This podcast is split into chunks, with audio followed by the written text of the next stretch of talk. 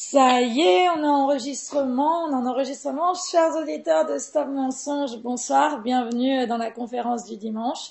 Donc aujourd'hui, on a un invité de marque. On est avec Grégory. Grégory, alors comment on dit ton nom déjà? Comment ça se prononce vraiment? Mutombo. Mutombo, juste comme ça, comme ça se prononce. D'accord. Donc Grégory euh, nous fait aujourd'hui l'honneur d'être euh, notre invité. Le sujet de la conférence ce soir, ça va être les âmes. On va parler, euh, ben, puisque ton site, rappelle-nous comment s'appelle ton site déjà, Grégory? La Symphonie des âmes. Voilà. Donc je pense que tu as beaucoup de choses à nous dire à ce sujet. ça va être... Voilà. Donc, euh, donc voilà un petit peu Grégory. Bon, on va on, va commencer tout de suite. Hein. Présente présente-toi un petit peu et explique aux auditeurs un petit peu ton parcours parce que tu as un parcours qui est assez quand même impressionnant.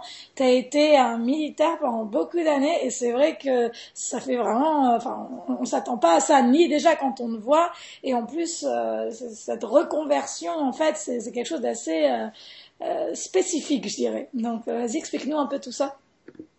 Alors oui, effectivement, quand tu parles de beaucoup d'années, euh, ça a duré euh, tout de même 18 ans, euh, depuis l'âge de 21 ans. Alors, qu'est-ce qui m'a amené à embrasser cette carrière militaire Certainement pas une, une envie, une, une, une vocation, puisque c'était vraiment le, chemin que je voulais éviter, comme beaucoup de jeunes. Hein. je voulais me faire réformer, et puis euh, suivre une espèce d'appel spirituel euh, euh, et rejoindre des, je sais pas, une communauté où on aurait pu partager sur le des, des, thèmes qui moi m'étaient m'étaient chers depuis depuis ma tendre enfance. Euh, sauf que l'aspiration que j'ai eue lorsque je me suis posé la question de de quoi faire de mon existence lorsque j'avais 20 ans a été euh, eh bien été justement cette cette image, cette idée, cette euh, injonction de rejoindre un régiment de l'armée de terre et puis euh, prendre un régiment qui, euh, qui partait à l'étranger et qui donc y allait dans le, dans le vif du sujet. alors, oui, effectivement, ça, ça durait 18 ans, mais par Mons et par Vaux, dans plein de, plein de pays et d'endroits qui sont euh, bah, réputés pour être un peu, un peu hostiles, hein, si je puis dire mais je ne peux pas parler de reconversion par rapport à ce que je propose aujourd'hui, puisque pour moi, il y a vraiment une, vraiment une continuité, euh, vraiment un, un, fil rouge, euh, puisque c'est une, je vois ça plutôt comme une forme de préparation, euh, euh d'intégration de plein d'aspects dans, les, dans, le, dans la rencontre avec l'autre, dans le, le, le, le regard qu'on pose sur le monde, sur ce qui se passe, sur les, sur l'envers du décor. Euh, et puis souvent on me dit mais euh, ça devient tellement difficile dans ce monde de militaire, de la guerre où il n'y a pas d'amour, etc.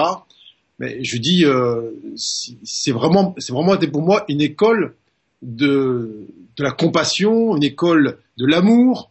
Euh, Est-ce qu'il y a beaucoup de, de, de, de jobs dans le civil où on est prêt à mourir pour son collègue de bureau? Comme ça, sans rien, gratuitement. Euh, J'en connais pas des masses, avec euh, en ayant euh, femme et enfants à la maison. Je dis, ben, dans, cette, euh, dans ce, dans cet univers-là, eh bien, on est, on part du postulat que c'est, ça, c'est possible. Non seulement c'est possible, et ça a toutes les chances que ça arrive. Et que si l'autre, celui qu'on appelle son frère d'armes, eh bien, est pris sous le feu ou est blessé à côté de soi, eh bien, on est prêt à donner sa vie pour l'aider, euh, pour le soutenir, pour le supporter. Euh, alors j'ai coutume de dire qu'on n'apprend pas la paix euh, dans des salons feutrés, puisque pour avoir cette aspiration à la paix intérieure ou la paix extérieure, eh bien je pense qu'il faut être confronté parfois à une forme d'hostilité environnante. Eh bien moi c'était mon, chemin d'apprentissage. ensuite j'ai un peu donc, donc, en fait, là, si je comprends bien, toi, tu as trouvé, entre parenthèses, la paix dans des terrains de guerre. C'est à peu près ça. C'est à peu près ça. Et, et en fait, la vie m'a pas laissé le choix euh, que de trouver la paix intérieure. Hein. J'ai pas trouvé la paix extérieure, bien évidemment, mais trouver la paix intérieure au cœur de, du conflit, au cœur du, du, du, du chaos. Euh, puisque en fait, euh, euh tout ce qu'on voit autour de soi n'est que le, la projection, le reflet de ce qu'on porte à l'intérieur. Donc, euh, sauf à se croire totalement euh, euh, coupé du monde et irresponsable par rapport à ce qui se passe, il y a bien un moment donné où eh bien on est dans l'obligation de se sentir concerné dans une forme de là de continuité euh, vibratoire avec ce qui se passe autour de soi et de prendre pour soi eh bien une partie de ce de ce chaos extérieur. Et eh bien la vie m'a pas laissé la possibilité de fuir bien longtemps ou de croire bien longtemps à autre chose que ça en me maintenant à un moment donné dans une une situation où euh, eh bien euh, tout explosait autour de moi, euh, les gens tombaient comme des des fétus de paille, et puis que j'avais plus de d'autres moyens de, de, survie que de celle de me tourner à l'intérieur, plus de munitions, plus de plus de moyens de riposte, eh bien d'aller puiser cet espace de paix intérieure qui rejaillit sur l'extérieur, et donc d'en faire l'expérience directe, de voir de constater directement que lorsque eh bien, je m'installe ici dedans, intérieur, euh, dans une, une, dimension pacifiée et pacifique, autour de moi, dans le l'immédiat là, eh bien, ça rejaillit. Quoi. Alors, euh, ça demande un peu de temps pour euh, toucher ça. On a, cette euh, tendance, cette impulsion, comme n'importe qui dans le dans la vie, quotidienne, à vouloir désigner l'autre comme étant la cause de son de son inconfort, comme étant euh, la source de son tourment, et que l'autre est celui qu'il faut euh, euh, bouger, qu'il faut désigner comme étant l'ennemi, l'adversaire, etc., etc. Parce qu'à un moment donné, eh bien, on n'a pas d'autre possibilité que de dire l'autre est un autre moi-même, et mon, mon miroir, mon reflet, mon émanation, et si je veux être en paix avec l'autre, eh bien, je dois être en paix avec moi-même. Et donc, cette paix-là, eh bien, c'est pas une chose qui se décrète dans la tête, c'est une chose qui se, qui s'installe, qui se vit, qui s'émane, et qui se partage, qui se vibre, euh, concrètement. Alors, moi, ça m'a servi à ça, et à goûter la compassion, c'est-à-dire sortir du jugement de l'autre, et voir l'autre comme un, un autre moi-même, même si, là, dans le, dans l'expérience directe, il peut apparaître comme euh, hostile ou euh, euh offensant, eh bien, euh, lorsqu'on arrive à le voir autrement que derrière son, son, voile, son habit ou son, son, son apparence, euh, il y a finalement un être humain qui se cherche également, qui, euh, qui veut aussi la paix. Alors c'est sa paix à lui, qui veut son propre amour, mais malgré tout c'est la même chose. Et l'attente est la même. Lorsqu'on se connecte à la même attente, la même aspiration en soi que chez l'autre, eh bien il y a une collection qui se fait. Et ça devait être quand même compliqué, euh, je, pense, à un certain moment, non de, ben, ben ouais, comme tu dis, même si l'autre, en fait, c'est un autre toi, mais qu'est-ce qui se passe si vous battez justement contre ces personnes? Quel est ton ressenti, en fait, à ce moment-là? Parce que c'est quand même assez compliqué. Parce que vous partez en guerre, en fait, pour d'autres, contre d'autres personnes que vous pouvez éventuellement tuer et qui sont, euh, voilà, et qui sont une autre partie de toi. Ça, ça fait quoi comme sensation, en fait euh? À ce moment-là Comment on se sent? Eh Bien, ça prend du temps pour euh, se responsabiliser, ça prend du temps pour percevoir que l'autre est, soi. Euh, ça demande de, de, de, de sentir qu'il n'y a pas de différence entre, il n'y a pas de séparation, euh, et que lorsque on est dans cette idée d'aller neutraliser l'autre ou le faire disparaître ou que sais-je, en vérité, c'est une partie de soi qui est en train d'être atteinte ou de disparaître. Euh, c'est un, oui, c'est un, cheminement. Euh, et puis, il y a toujours cette possibilité de, de se poser la question en conscience qu'est-ce que l'autre là qu'on appelle ennemi, euh, qu'est-ce qu'il m'a fait en fait? Euh, Pourquoi je le aujourd'hui je suis en train de dire que c'est mon ennemi? Qu'est-ce que dans le ici maintenant en quoi c'est mon ennemi Voilà, donc ce qui est très étonnant en fait, je pense dans ton cas, hein, je vais te tutoyer, c'est que, bah, bah, en fait, l'armée, c'est un peu comme une sorte de conditionnement, on est d'accord. C'est, euh, il y a beaucoup de gens, justement, beaucoup de, voilà, de, de, militaires ne savent pas vraiment pourquoi ils se battent et pourquoi cette personne est, est son ennemi, en fait, quand elle se trouve juste en face d'elle. Et, et, toi, c'est comme si, en fait, tu avais un petit peu échappé à ce conditionnement mental. Comment ça se fait ça? Est-ce que c'est une prédisposition dès le départ? Est-ce que comment c'est possible en fait? Tu sais parce que tu as reçu quand même hein, au niveau ra ra ra, tu vois ce que je veux dire? Ouais. Mais ce qui a fait c'est que moi dès le départ, je me suis jamais senti euh, là dans une identité. Pour moi, c'est toujours un rôle que je jouais. D'accord. C'est-à-dire que comme c'était pas une vocation, c'était comme une espèce de conditionnement. On m'amenait dans cette, dans ce monde-là pour euh, en, extraire quelque chose. J'ai toujours senti, euh, alors je vais employer un mot un peu fort, mais comme un imposteur. D'accord. Je jouais le rôle du militaire, donc j'étais capable de m'observer de l'extérieur tout le temps. Alors j'ai joué le rôle, mais alors parfaitement bien. J'étais à fond dans le rôle, capable d'être d'ailleurs parfois beaucoup plus crédible que ceux qui étaient euh, pleinement dans leur, euh, dans leur dans leur vocation. Mais pour moi, ça restait un rôle. Et je vais me poser deux questions. C'est combien de temps je vais tenir à jouer ce rôle-là? Et de deux, combien de temps les autres vont réussir à ne pas, en quelque sorte, euh, me dévoiler ou me, me voir à quel point je suis dans un rôle? Et on t'a dévoilé? Non.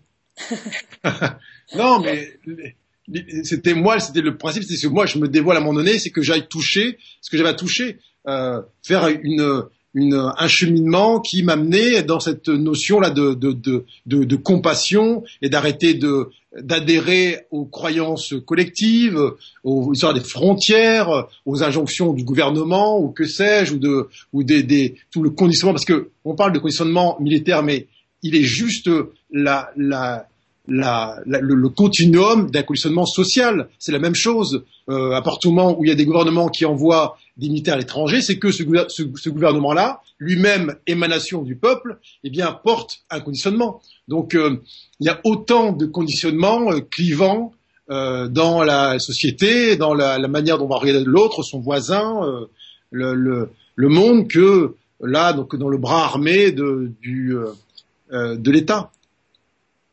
D'accord. Parce que bon, c'est vrai que l'armée aussi a des choses très positives. Ça, ça, ça, donne quand même une certaine discipline. C'est vrai que dans la vie, on a besoin aussi d'une discipline. Tout n'est pas mauvais dans les choses. C'est seulement l'usage qui en est fait, en fait. Alors oui, c'est même ni bon ni mauvais. C'est une expérience qui est, est, neutre en elle-même, mais qui, qui, commence à être bonne ou mauvaise à partir du moment où on la regarde d'un point de vue limité. Euh, c'était moi c'était euh, au-delà du, du, fait effectivement bien sûr qu'il y a le côté euh, structurel euh, apprentissage de la de la rigueur de, l'ancrage parce que bon c'est bien un, un, un, un, espace dans lequel eh bien il faut être ici et maintenant dans l'instant présent c'est lorsque bien autour de soi si on commence à rivasser les la mort est au est au bout du chemin. Donc bien sûr que moi ça m'a imposé un ancrage permanent. Et en plus bon comme j'avais c'était une forme d'autorité où j'avais des gens euh, sous mes ordres. Euh, on peut pas se porter sur soi les, la, une forme de, de, de, de, promenade là de conscience où euh, on se rend pas compte de ce qui est là ici maintenant.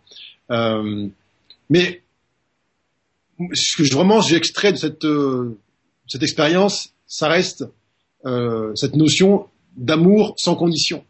Alors ça peut paraître euh, étrange, mais pour moi, c'est vraiment ça qui, euh, quand on parle de frères d'armes, c'est pas, c'est pas une, une, une expression, hein, c'est, euh, euh, il y a une vraie fraternité qui vient là du fait de, de, de, on abandonne toutes les peurs, on, on, on transcende toutes les limitations et, et on est prêt là finalement à tout abandonner pour l'autre, pour euh, pour les autres, pour euh, en s'oubliant soi-même, en oubliant sa, sa, personne, en oubliant son corps physique.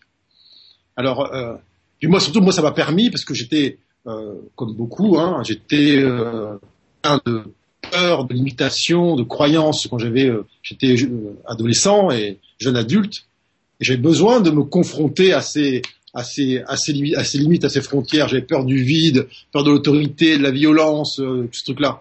Alors j'ai commencé chez les parajutistes, ensuite euh, euh, bah, le fait de d'être dans un système euh, hiérarchique, eh bien on est confronté à l'autorité et qu'est-ce qu'on en fait?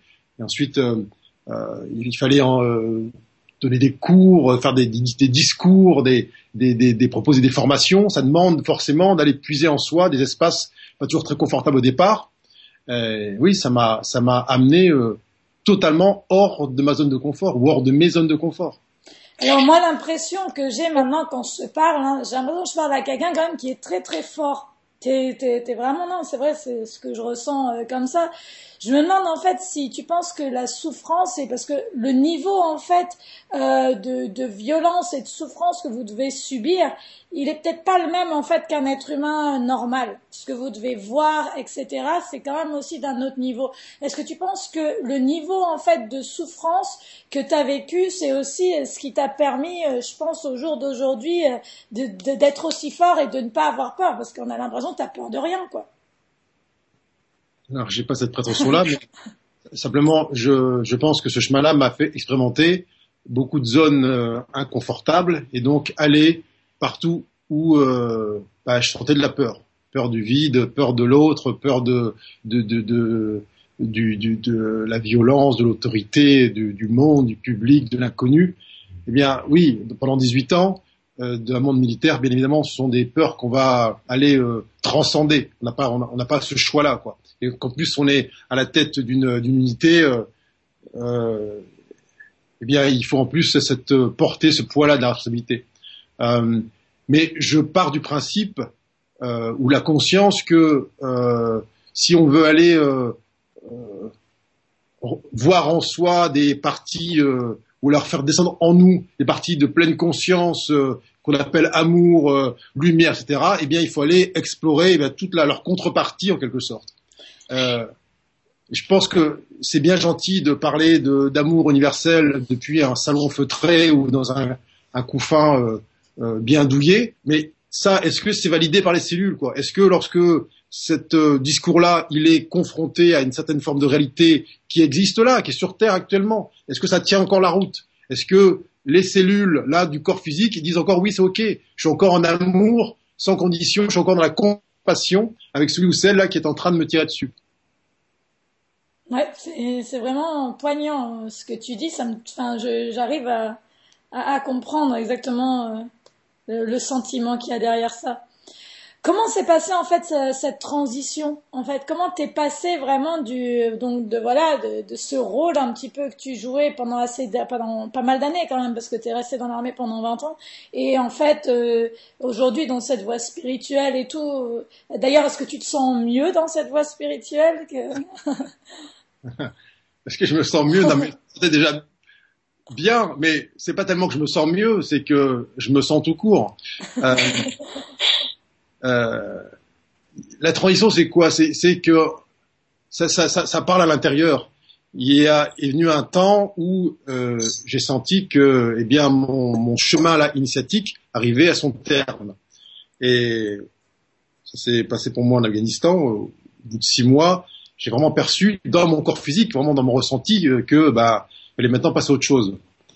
Alors j'ai eu un petit, euh, un petit coup de pouce du, euh, du, du, destin ou l'univers sous la forme d'un coup de téléphone de l'Élysée pour m'inviter justement après mon retour en Afghanistan d'être en quelque sorte félicité pour le travail accompli. Et là, je savais pertinemment que c'était pas moi qui l'invitais, mais c'était c'était le, le, rôle, c'était le, le, rôle de composition. Et donc, j'avais aucun intérêt à aller jouer jusqu'au bout ce rôle-là. J'avais suffisamment expérimenté euh, sur le composition pour aller, euh, pour ne pas y aller, aller là-bas. Et donc, c'était en quelque sorte l'élément déclencheur pour moi, cette euh, idée de, bien, de, de balade, de, de, démissionner. Donc, c'est ce qui s'est passé euh, progressivement. Bon, comme j'étais à la tête de 130 personnes, ça prend un peu de temps avant de, de, de passer euh, la main, si je puis dire. Ça m'a pris à peu près 6-8 mois avant de pouvoir euh, partir. Mais la, décision a été prise effectivement à Kaboul, où mon corps physique, comme j'étais un peu comme scié en deux, me disait ok maintenant c'est fini, stop, on passe à autre chose. Mais sans avoir aucune information quant à, au chemin, à l'itinéraire qui s'ouvrait devant moi. C'était juste euh, voilà, on ferme la porte. Et, et, la foi, elle est un peu là aussi. C'est euh, pas attendre qu'une nouvelle porte s'ouvre pour fermer l'ancienne. C'est je ferme la porte et puis advienne que pourra, c'est s'offrir encore une fois à l'inconnu sans assurance aucune de ce que l'inconnu bien allait me, me proposer, même si je savais au fond de moi que ce rôle de composition qui me servait à expérimenter une réalité particulière, eh bien, allait maintenant se, dissoudre dans une, vérité de l'instant qui allait m'amener à mettre tout ce que j'avais assimilé, expérimenté directement en moi, eh bien, euh, ça au service d'un collectif, de, l'autre, d'un, une, un travail de, compassion. D'accord. Donc en fait, c'est tout puisé à l'intérieur. Tu parles, tu parles vraiment donc de ce retour en fait vers l'intérieur, et tu parles toi tout le temps des âmes et de la symphonie des âmes. Pourquoi, euh, pourquoi tu parles de symphonie des âmes en fait?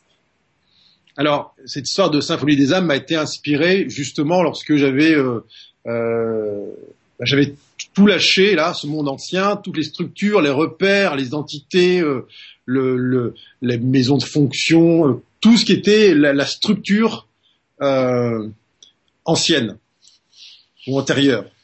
Euh, et ce, ce, nom de symphonie a été inspiré sous forme d'une d'image, de sensations, de perceptions liées au côté de, de enfin, qui, qui, qui rappelait à quel point la vie, eh bien, se danse et que chacun, euh, euh comme dans une, une symphonie justement, eh bien, doit occuper une, une place dans l'orchestre et que jouer sa propre partition et que la musique devient symphonique lorsque chacun retrouve la maîtrise de son instrument avec sa propre le souvenir de sa partition et que tout ça prend une, tournure harmonieuse qui est on va dire divinement orchestrée.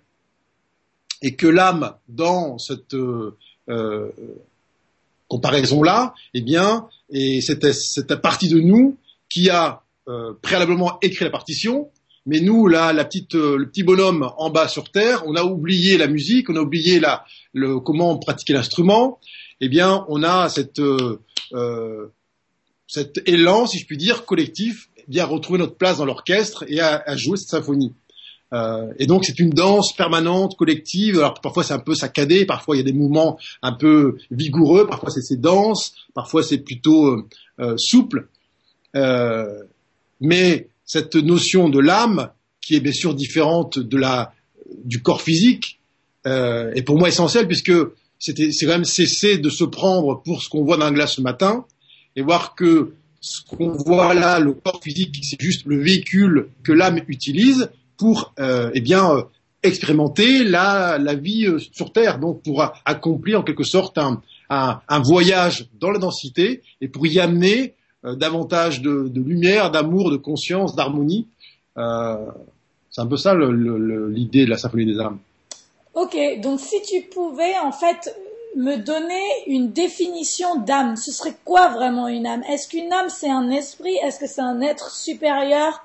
Est-ce que c'est quelque chose euh, qu'on peut voir? Est-ce que c'est juste un ressenti? C'est quoi vraiment une âme en fait? Alors c'est un peu compliqué de, de, de, donner une définition parce qu'une définition ça enferme. Une définition ça vient du mental et mental il essaie de comprendre avec des mots ce qui est plus vaste que lui. Le mental essaie toujours de faire entrer un éléphant dans un dé à coudre.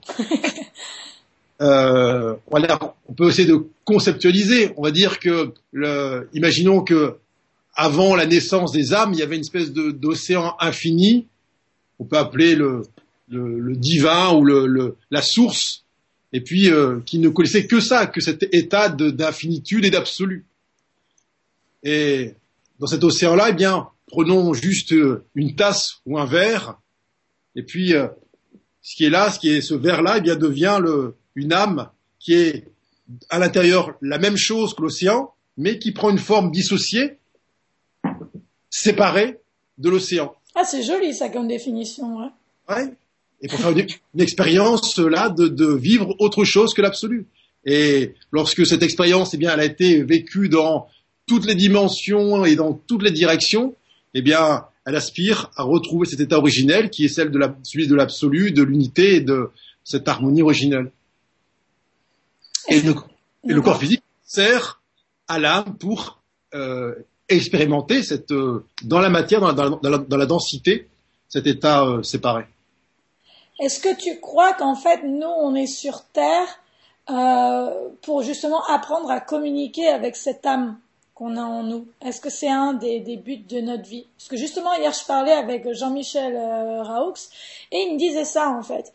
Il me disait qu'en fait, on était là pour pouvoir communiquer avec euh, notre âme et notre être supérieur, à pouvoir synchroniser justement euh, notre état réel, en fait, physique, avec notre âme et notre être supérieur. T'en penses quoi, toi, de ça?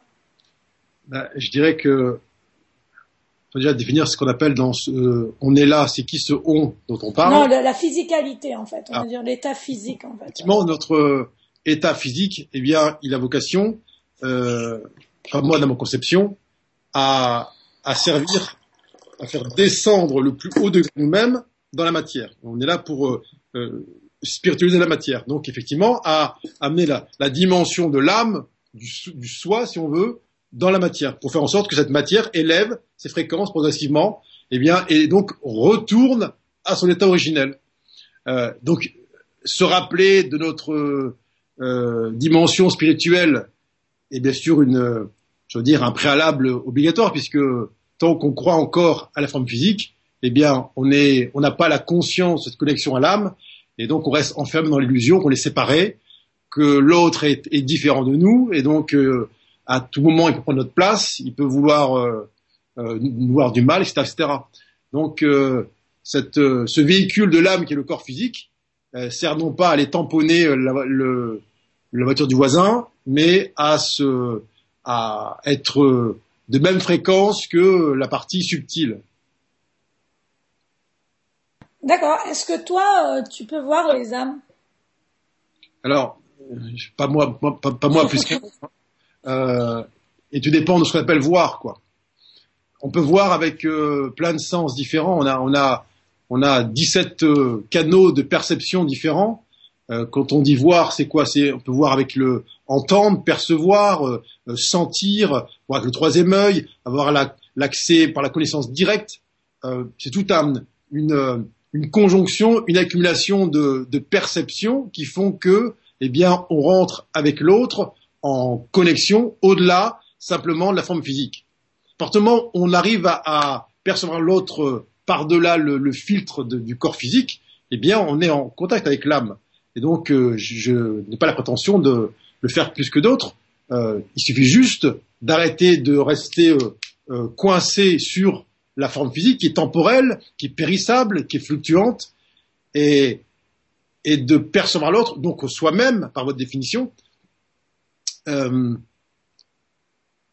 au-delà de, au-delà de la forme. D'accord, mais est-ce que c'est pas c'est pas un peu difficile ça, par exemple, parce que bon, en tant qu'être humain normaux, on va te voir toi, bon, on va te voir toi, tu vas être un bel homme. Évidemment, les femmes, elles vont être attirées vers toi. Toi aussi, tu vas être attiré plus en, envers de belles femmes. Tu vois ce que je veux dire? Donc c'est comment on fait en fait pour dépasser ce stade? Tu vois? Parce qu'en fait, il y y a, quand même le visuel et quelque chose qui va attirer. On attire toujours. Tu vois? Alors, comment on fait pour dépasser? Eh bien, on ne peut dépasser ça chez l'autre que si on l'a dépassé chez soi. Tant que moi, je me vois exclusivement comme un corps physique d'un mètre 86, euh, voilà, avec telle, euh, telle apparence, etc., etc., je ne verrai ça chez l'autre de la même manière. Ça suppose que euh, on a lâché un peu cette identification au corps physique, à la forme, qu'on arrête de se prendre euh, pour euh, cette forme-là qui est temporelle et dire, quand on dit je suis, et croire que c'est juste le corps physique. Euh, ça demande aussi un peu de temps. Ça demande de d'ouvrir un peu ses perceptions et de euh, sentir, percevoir, appréhender le fait qu'on est peut-être un peu plus vaste que simplement ce corps physique. Et c'est seulement lorsque on est capable pour soi de le réaliser qu'on va pouvoir entrer euh, avec l'autre dans une relation qui sera au-delà de la forme. Après, je ne dis pas qu'on n'est pas des êtres humains et qu'on n'est pas davantage attiré par telle ou telle euh, vibration, mais c'est une forme de globalité. Euh, tant que je ne vois que la forme physique, bien sûr que je peux être attiré par une certaine harmonie euh, physique ou une, certain canon de beauté, comme on dit. Mais la déception est toujours rapide si je m'arrête à ça puisque je ne vais pas voir ce qui en vérité m'a attiré ou me repousse. Et lorsque on parvient à aller au-delà de l'image, eh bien, euh, ça n'empêche pas que, pour autant, on se sente plus euh, en résonance avec euh, tel type de personne, parce que ça correspond, puisque la forme est toujours le prolongement d'une chose de plus vaste, d'un fond. Alors, mais c'est plus la, la, forme qui nous attire, c'est le fond qui résonne avec nous. Et la conclusion de la forme, eh ben, qui est la forme, eh bien c'est simplement le prolongement et on rentre en, en relance avec ça. D'accord. Donc peut-être pour vraiment voir les âmes, on doit peut-être pas toujours faire confiance à ce qu'on voit.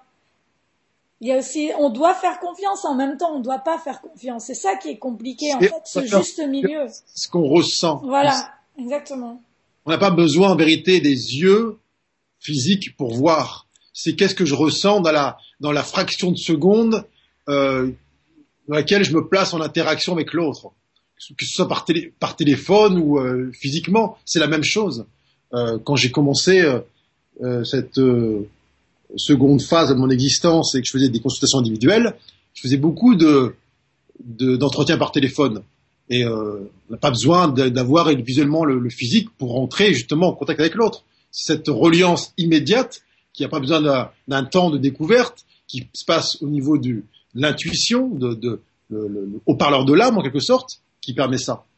C'est vrai, il y a des fois, on a des gens par téléphone, tout de suite, on s'entend super bien avec eux, d'autres, on est beaucoup moins à l'aise. Mais des fois aussi, c'est vrai que de les voir, ça change aussi. Ça change parce qu'on a derrière tout un conditionnement, une histoire, des expériences liées avec des gens qui, de près ou de loin, ont pu ressembler à ce corps physique-là, à qu'on voit autour de nous. Ce qui fait qu'on va euh, intuitif, enfin, on va plutôt inconsciemment associer tel type de physique avec tel comportement, telle réaction, telle mémoire. Et parfois des mémoires ancestrales.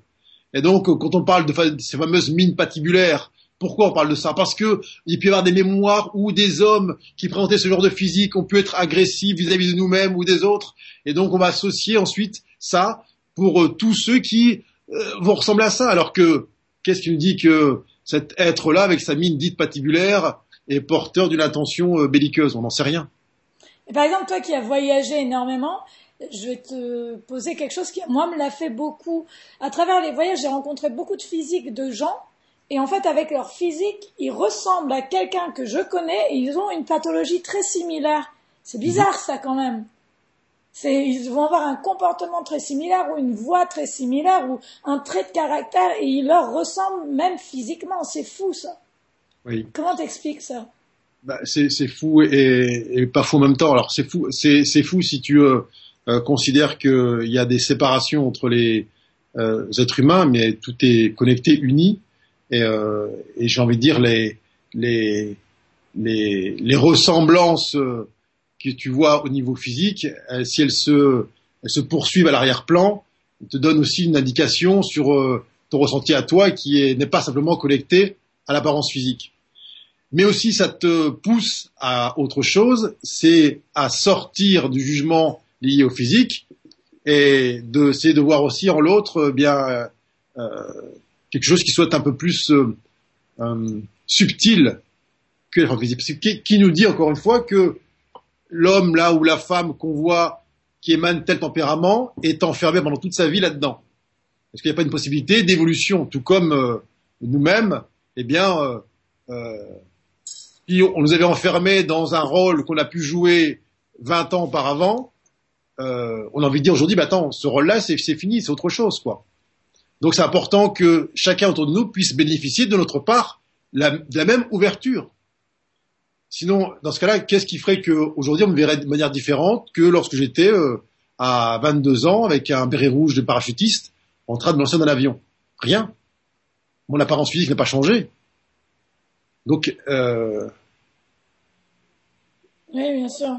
Il est à concevoir que pour chacun, c'est aussi la même chose.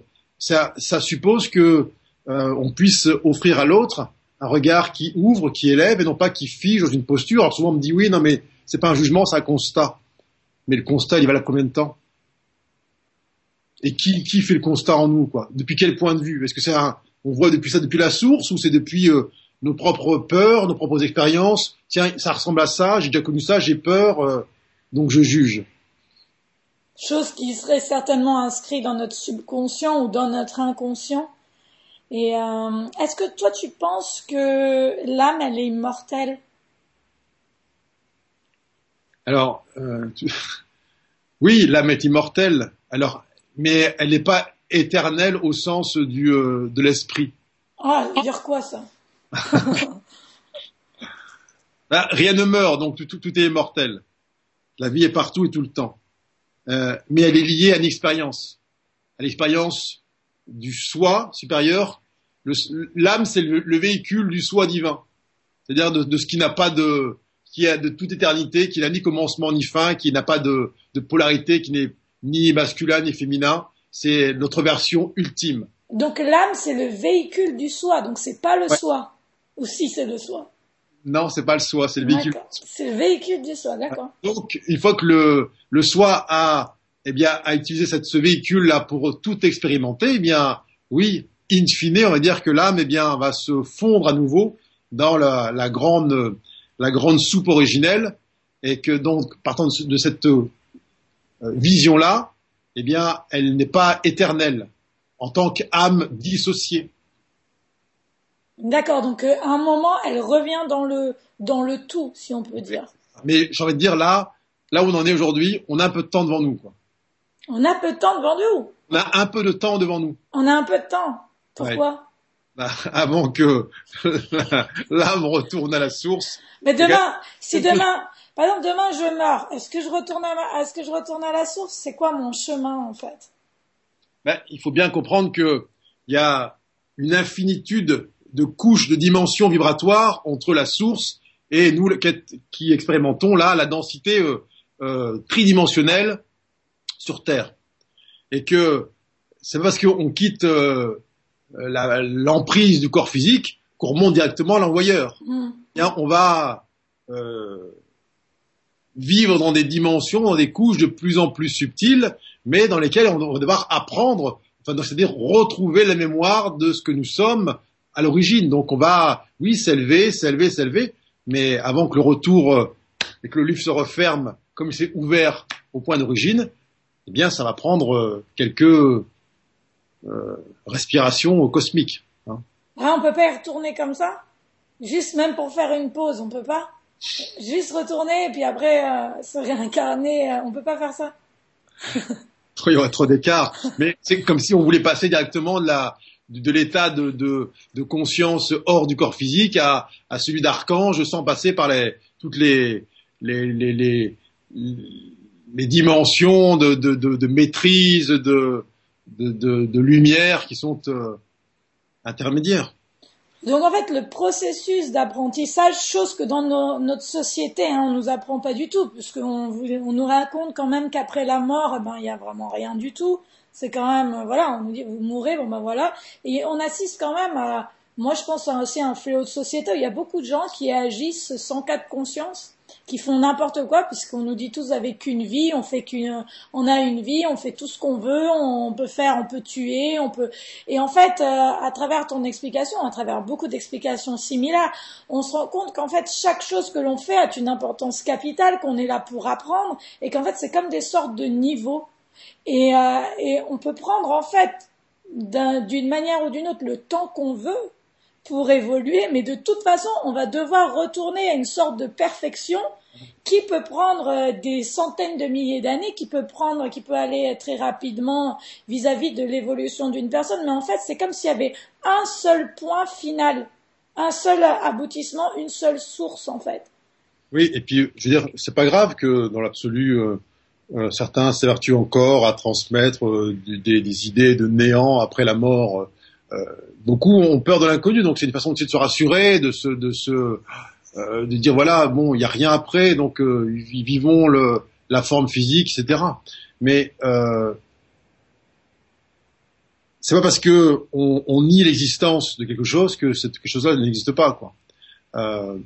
moi, ça me dérange pas hein, que plein de monde euh, voit une forme de néant euh, euh, après la mort. Je suis pas là pour convaincre les autres de quoi que ce soit.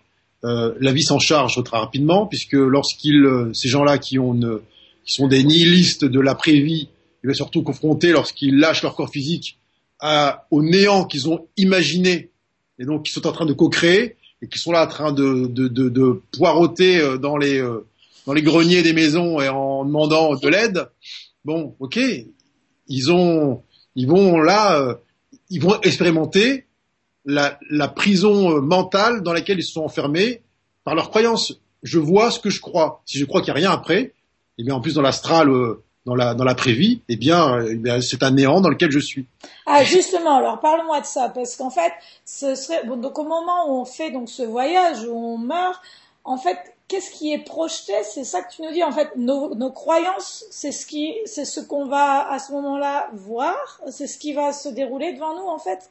Donc c'est c'est ce, ce la, la, le niveau le, le niveau vibratoire auquel on va accéder correspond à notre niveau de conscience. Donc euh, alors il y a dans le monde de l'astral, il y a différentes euh, couches, si je puis dire.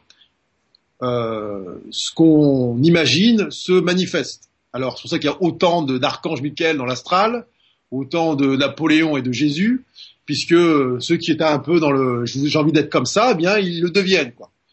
Mais à, à contrario, ceux pour qui eh bien c'est un néant absolu dans lequel il n'y a rien, se retrouvent dans un néant absolu dans lequel il n'y a rien. Et donc ils vont euh, se croire d'ailleurs encore vivants, ils vont même pas se rendre compte qu'ils sont morts, puisque puisque pour eux la mort était la fin de tout.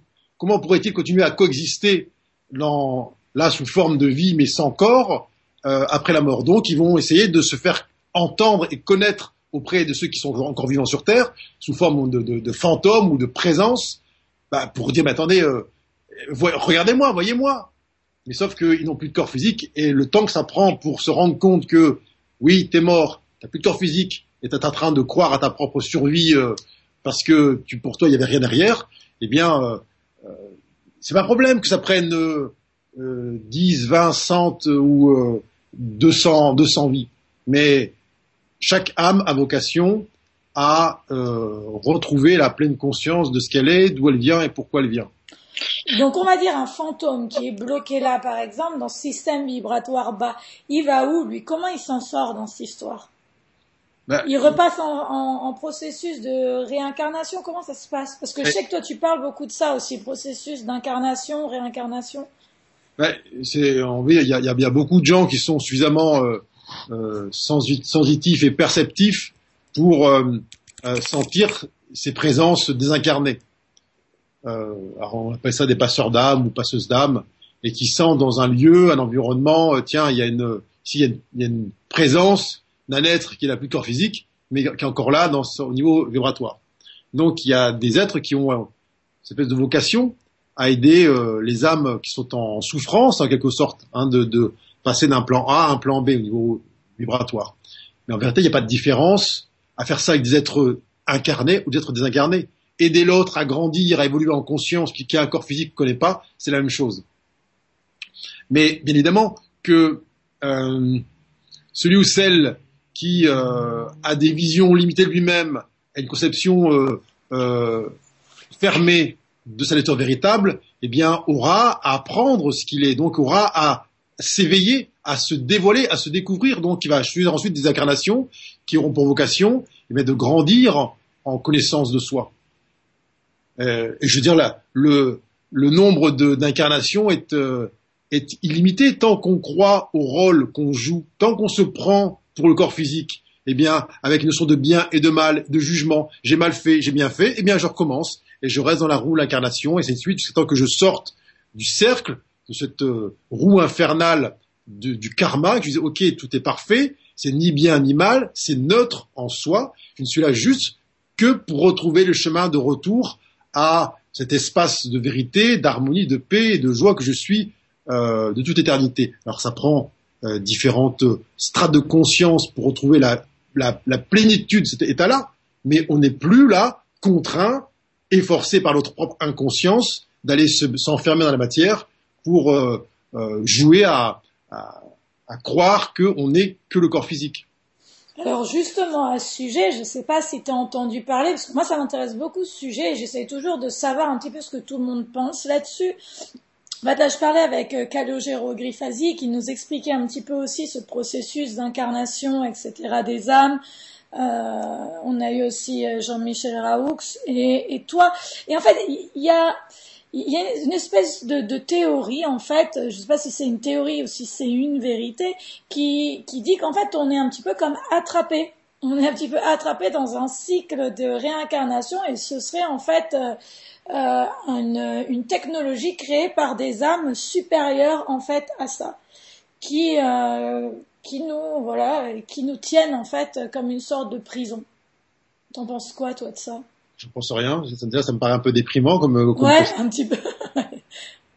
non, je c'est pas mon expérience directe.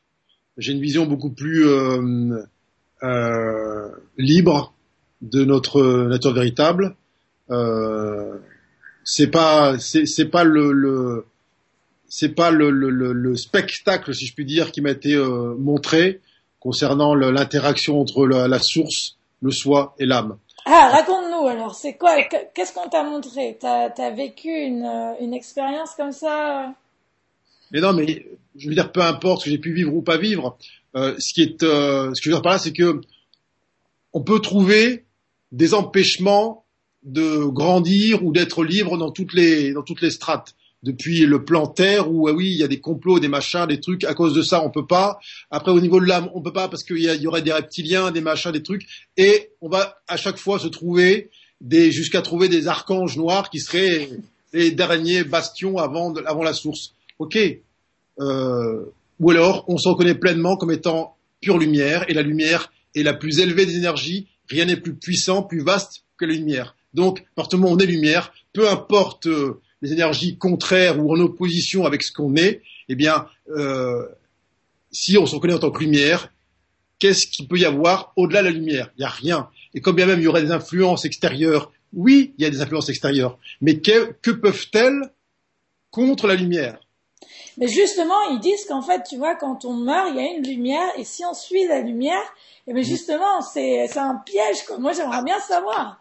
Fausse lumière, ok. Voilà, c'est une fausse lumière, justement. Eh ben, elle, est où alors la vraie lumière alors? Eh ben, c'est ça le problème.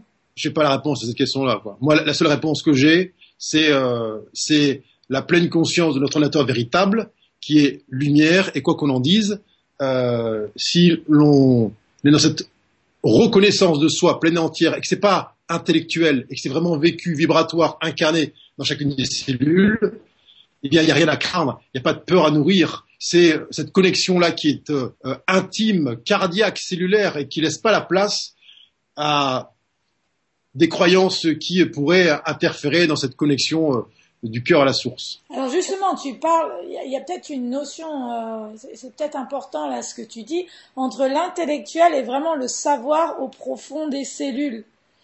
Ah oui, grande différence entre le, explique-nous ça un petit peu.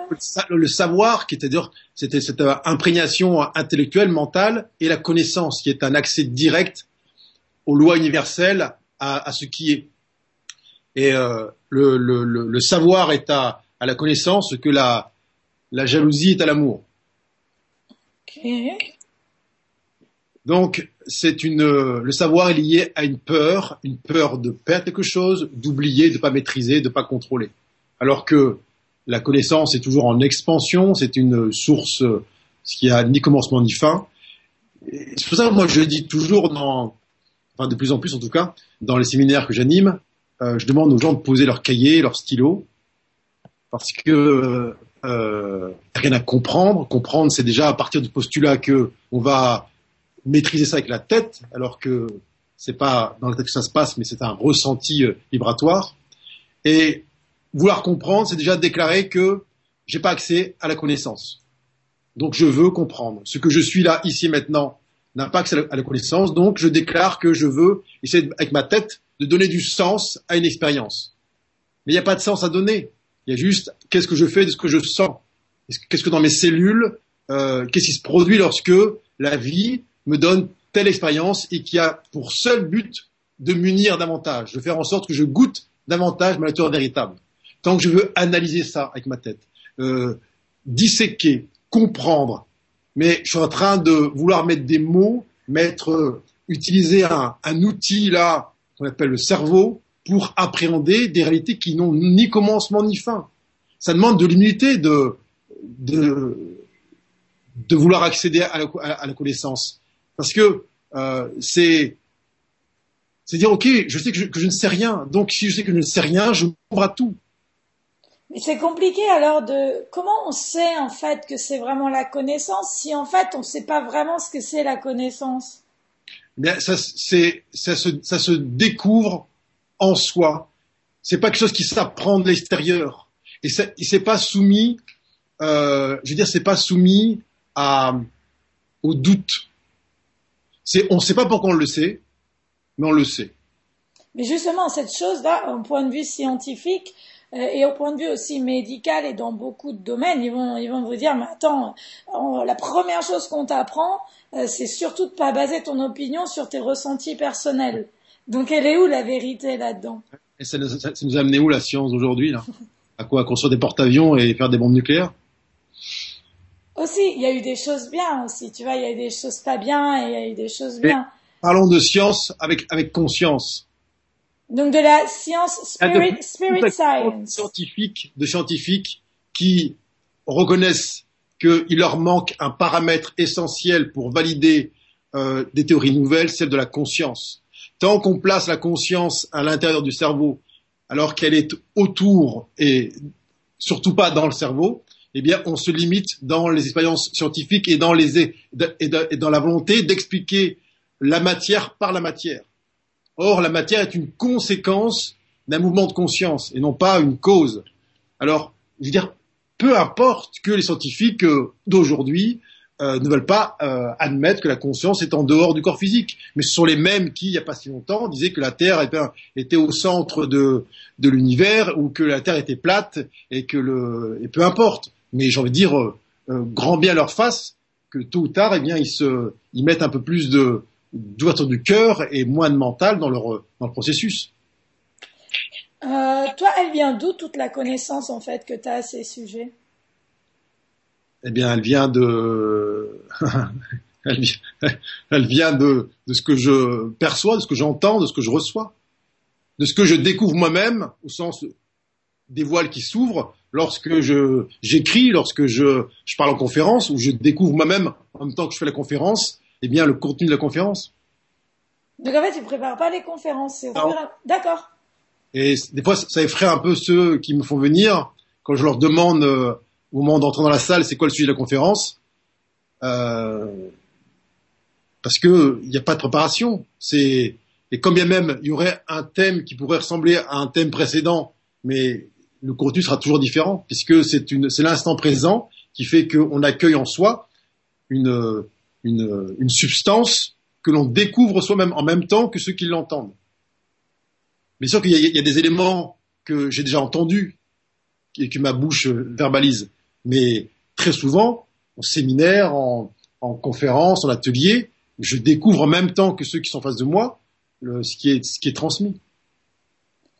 Mais dis donc, ça par rapport à ton passé en fait, parce que toi tu as été avec tellement de gens qui, qui devaient être franchement fermés d'esprit, tu vois ce que je veux dire? Enfin ça, le jour en fait où ils ont dû et se rendre compte et comprendre ça, mais ils ont dû halluciner. Ils se sont dit, tiens, qu'est-ce qu'il est en train de nous faire, Grégory? Ça va Est-ce que tu vas bien? Parce qu'on est considéré un petit peu tous les gens euh, un peu de, de, notre style, on est considéré un petit peu comme de, par certains limites sectaires, on est considéré comme des gourous, mais qu'est-ce que tu racontes? Ça va pas, il a fumé. Euh, comment t'as réagi vis-à-vis de ça? Est-ce que déjà ça t'est arrivé? Puis après comment t'as réagi? Euh, Ils ne sont pas tous battus pour venir me voir après. Quoi, hein. et euh, beaucoup de réactions ont été des réactions de peur, enfin des projections de peur. On m'a dit on a peur pour toi. Mm. Alors j'ai dit, attendez, vous êtes bien comiques les petits amis là. Euh, quand je partais en Afghanistan euh, ou en Sierra Leone, en Centrafrique, vous n'aviez pas peur pour moi. Et maintenant que je suis bien au chaud, euh, en train de faire des conférences et des séminaires, vous avez peur pour moi. Euh, où place-t-on le curseur de la peur? Quel risque je prends aujourd'hui par rapport à ce que je prenais avant? Donc les gens n'ont pas peur pour euh, moi, ils avaient peur pour eux, parce que euh, ce que j'amène là avec toute la structure antérieure vient forcément bousculer leur propre convention, leur propre conditionnement. Donc ils ont peur que je bouge trop là le schéma existant et que ça fasse vaciller leurs propres limitations. Euh, c'est ça en fait quand les gens ont peur, etc. et qui mettent sur nous des jugements. Euh, Qu'est-ce que tu racontes? T'es folle C'est que tais-toi parce que ce que tu dis là pourrait venir euh, chahuter propres, euh, ma propre sécurité. Donc je veux dire, peu importe ce qui a pu être pensé, euh, euh, cru ou entendu, bien sûr que ça, ça a généré une sorte un peu de, tsunami euh, quand je suis parti, parce que voilà, j'étais à la tête de 130 personnes et que il y a toute une structure, une forme de sérieux, de gravité, de, raisonnement, de, schéma mental, et que quand on observe ce que je fais aujourd'hui, et on se dit mais on peut se dire, mais comment a-t-il fait pour tenir 18 ans là-dedans sans qu'on ne voit rien? Ou alors, on peut se dire, mais euh, si lui, il a fait ça pendant 18 ans, c'est que peut-être il n'est pas complètement dingue, parce qu'on ne peut pas tenir comme ça 18 ans sans un million de structures et d'ancrage. Donc, peut-être que dans ce qui balance aujourd'hui, dans ce qui partage aujourd'hui, euh, il y a peut-être euh, une oreille qui peut être tendue dans cette direction. Mais les deux cas sont possibles. Encore une fois, je, je n'ai pouvoir sur euh, aucun d'entre eux et je ne veux en avoir sur aucun d'entre eux. Chacun est libre d'entendre et percevoir ce qu'il a en train de percevoir. Est-ce que ton expérience, en fait, au niveau de tes ex-collègues, ça a pu en motiver quelques-uns? Est-ce que ça a changé euh, certains? Alors, Il y en a beaucoup qui sont venus vers moi après. D'accord. Qui me demandaient des conseils, des consultations. Il y a eu beaucoup de coming out spirituels. Beaucoup m'ont dit, eh bien moi, moi c'est pareil. Moi aussi, je n'osais pas le dire parce que j'avais peur de passer pour un fou. Moi aussi, euh, ça fait des années, des années que je sens ça, que je perçois ça, que j'entends ça. Et enfin, merci parce que grâce à vous, grâce à toi, euh, ça me, je me sens moins seul, quoi. Donc, euh, c'est aussi ça à entendre, c'est que dans ce monde-là, bien évidemment, il y a, euh, comme partout, dans toutes les strates, dans toutes les couches, il y a plein de gens qui euh, ont cette aspiration à l'éveil, à la, à la, vérité intérieure et qui euh, attendent que des éléments déclencheurs, des formes d'étincelles, pour eux aussi euh, s'embraser de l'intérieur.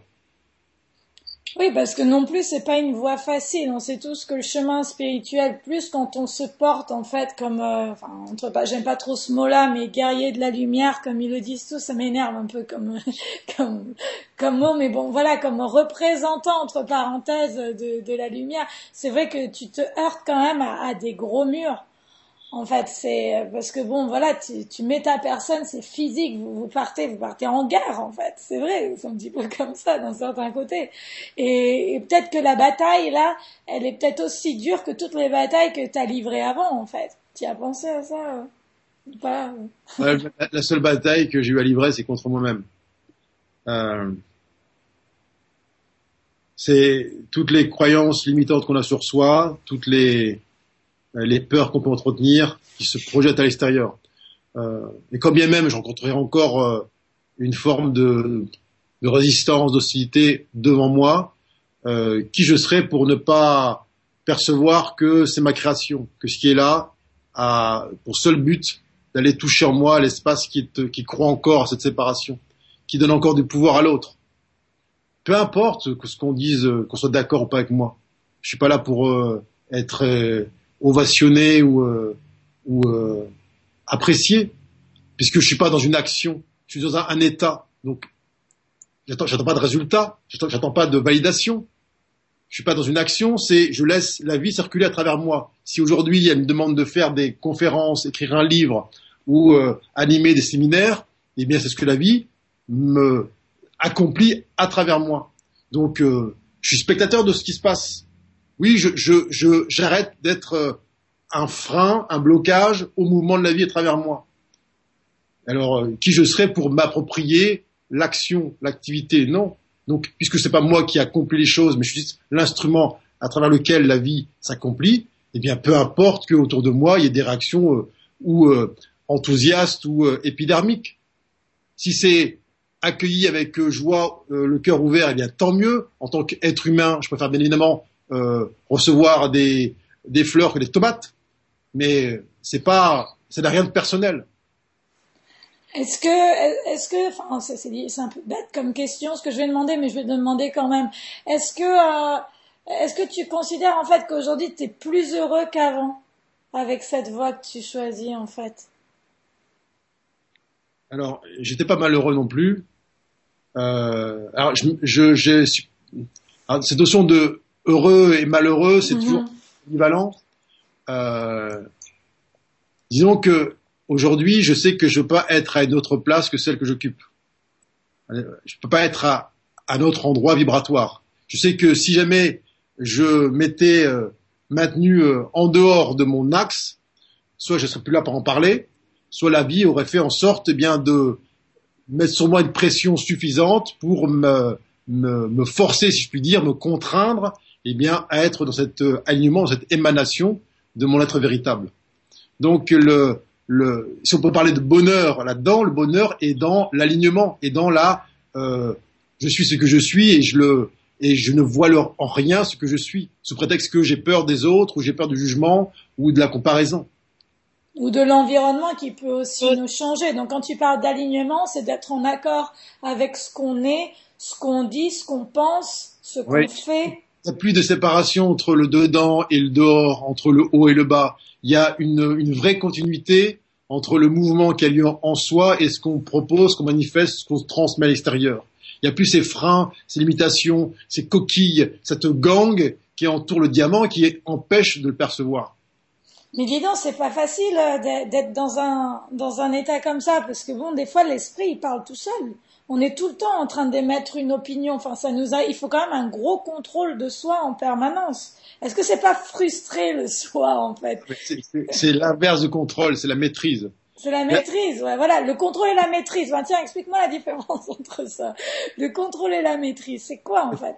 Le contrôle, c'est vouloir modifier l'extérieur pour changer l'état intérieur. Ça, c'est du contrôle. Okay. Je me sens pas bien à cause de mon mari, de mon voisin, de mon employeur. Je vais essayer de modifier les éléments qui sont autour de moi, pensant que ça va améliorer ma sensation là, mon vécu direct. Ça, c'est du contrôle.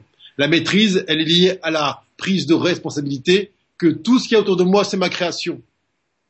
Tout ce qui vient autour de moi est le fruit de ce que je, verbalise, de ce que je euh, vibre, de ce que je peux penser donc, euh, cette maîtrise-là, eh bien, nous pousse véritablement à être ces co-créateurs qui vont euh, manifester autour de d'eux, eh bien, un environnement, un univers qui est en correspondance directe avec ce que l'on est.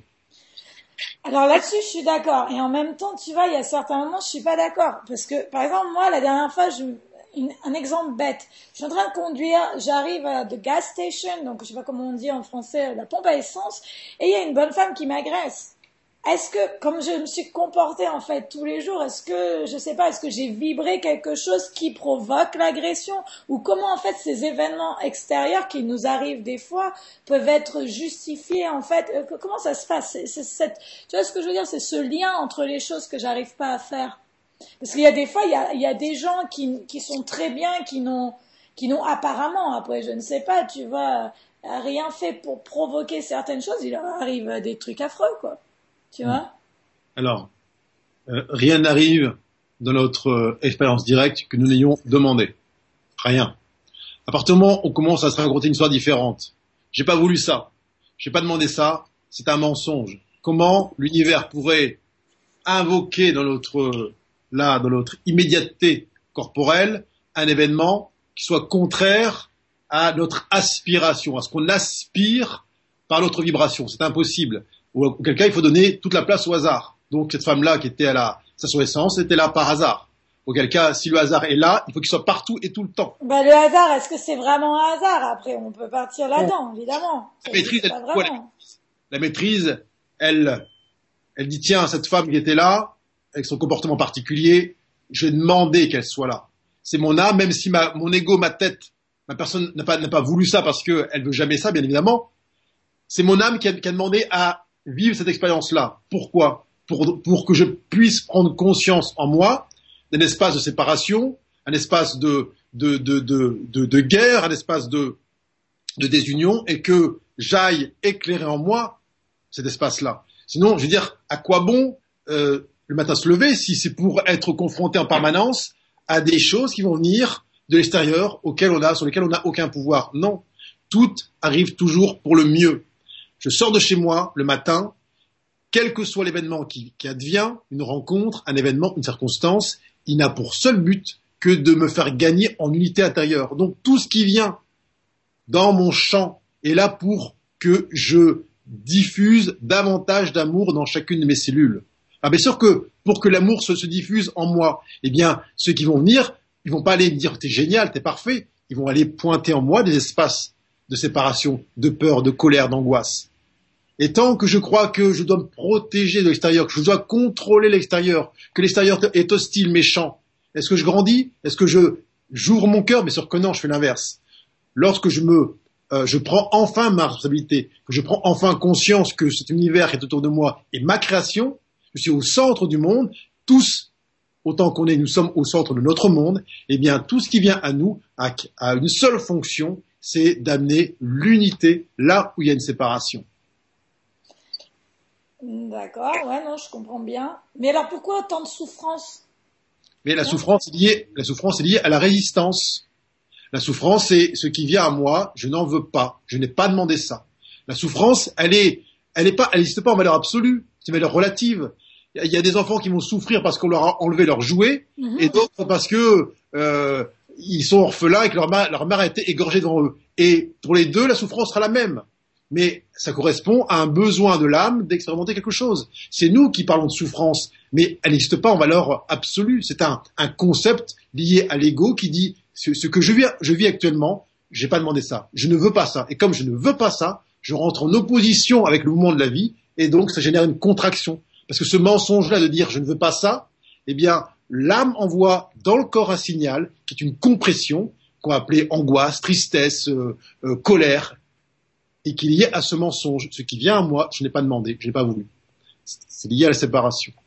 Mais par exemple, c'est- très dur d'appliquer, enfin même, si je suis totalement d'accord avec ce que tu dis, mais c'est dur d'appliquer quand t'as des gens en fait chers à toi qui vont mourir, des gens, tu vois, c'est dur quand même. Comment tu appliques euh, ça en fait et te dire, euh, en fait je l'ai voulu. Est-ce que tu, euh, voilà, enfin même si dans les sens c'est vrai, en théorie c'est vrai et en pratique, enfin tu mets quand même du temps à, à- comprendre, à t'adapter aux choses. Ça met un peu de temps, ça met un peu de temps, mais euh, je veux dire, on a toute l'éternité pour euh, sortir de cette illusion de la forme. Tant que je crois qu'effectivement, les gens n'existent plus au-delà de leur forme physique et que s'ils meurent, eh bien, euh, il y a une séparation. Oui, je vais souffrir de ça. Et plus j'avance vers une conception beaucoup plus vaste, beaucoup plus large, beaucoup plus lumineuse de ce que je suis, moins je vais voir la séparation. Lorsque l'autre, eh bien, disparaît, lorsque je suis en couple et puis qu'il y a une, une, une séparation, une, une, dilution des, des connexions, etc., etc.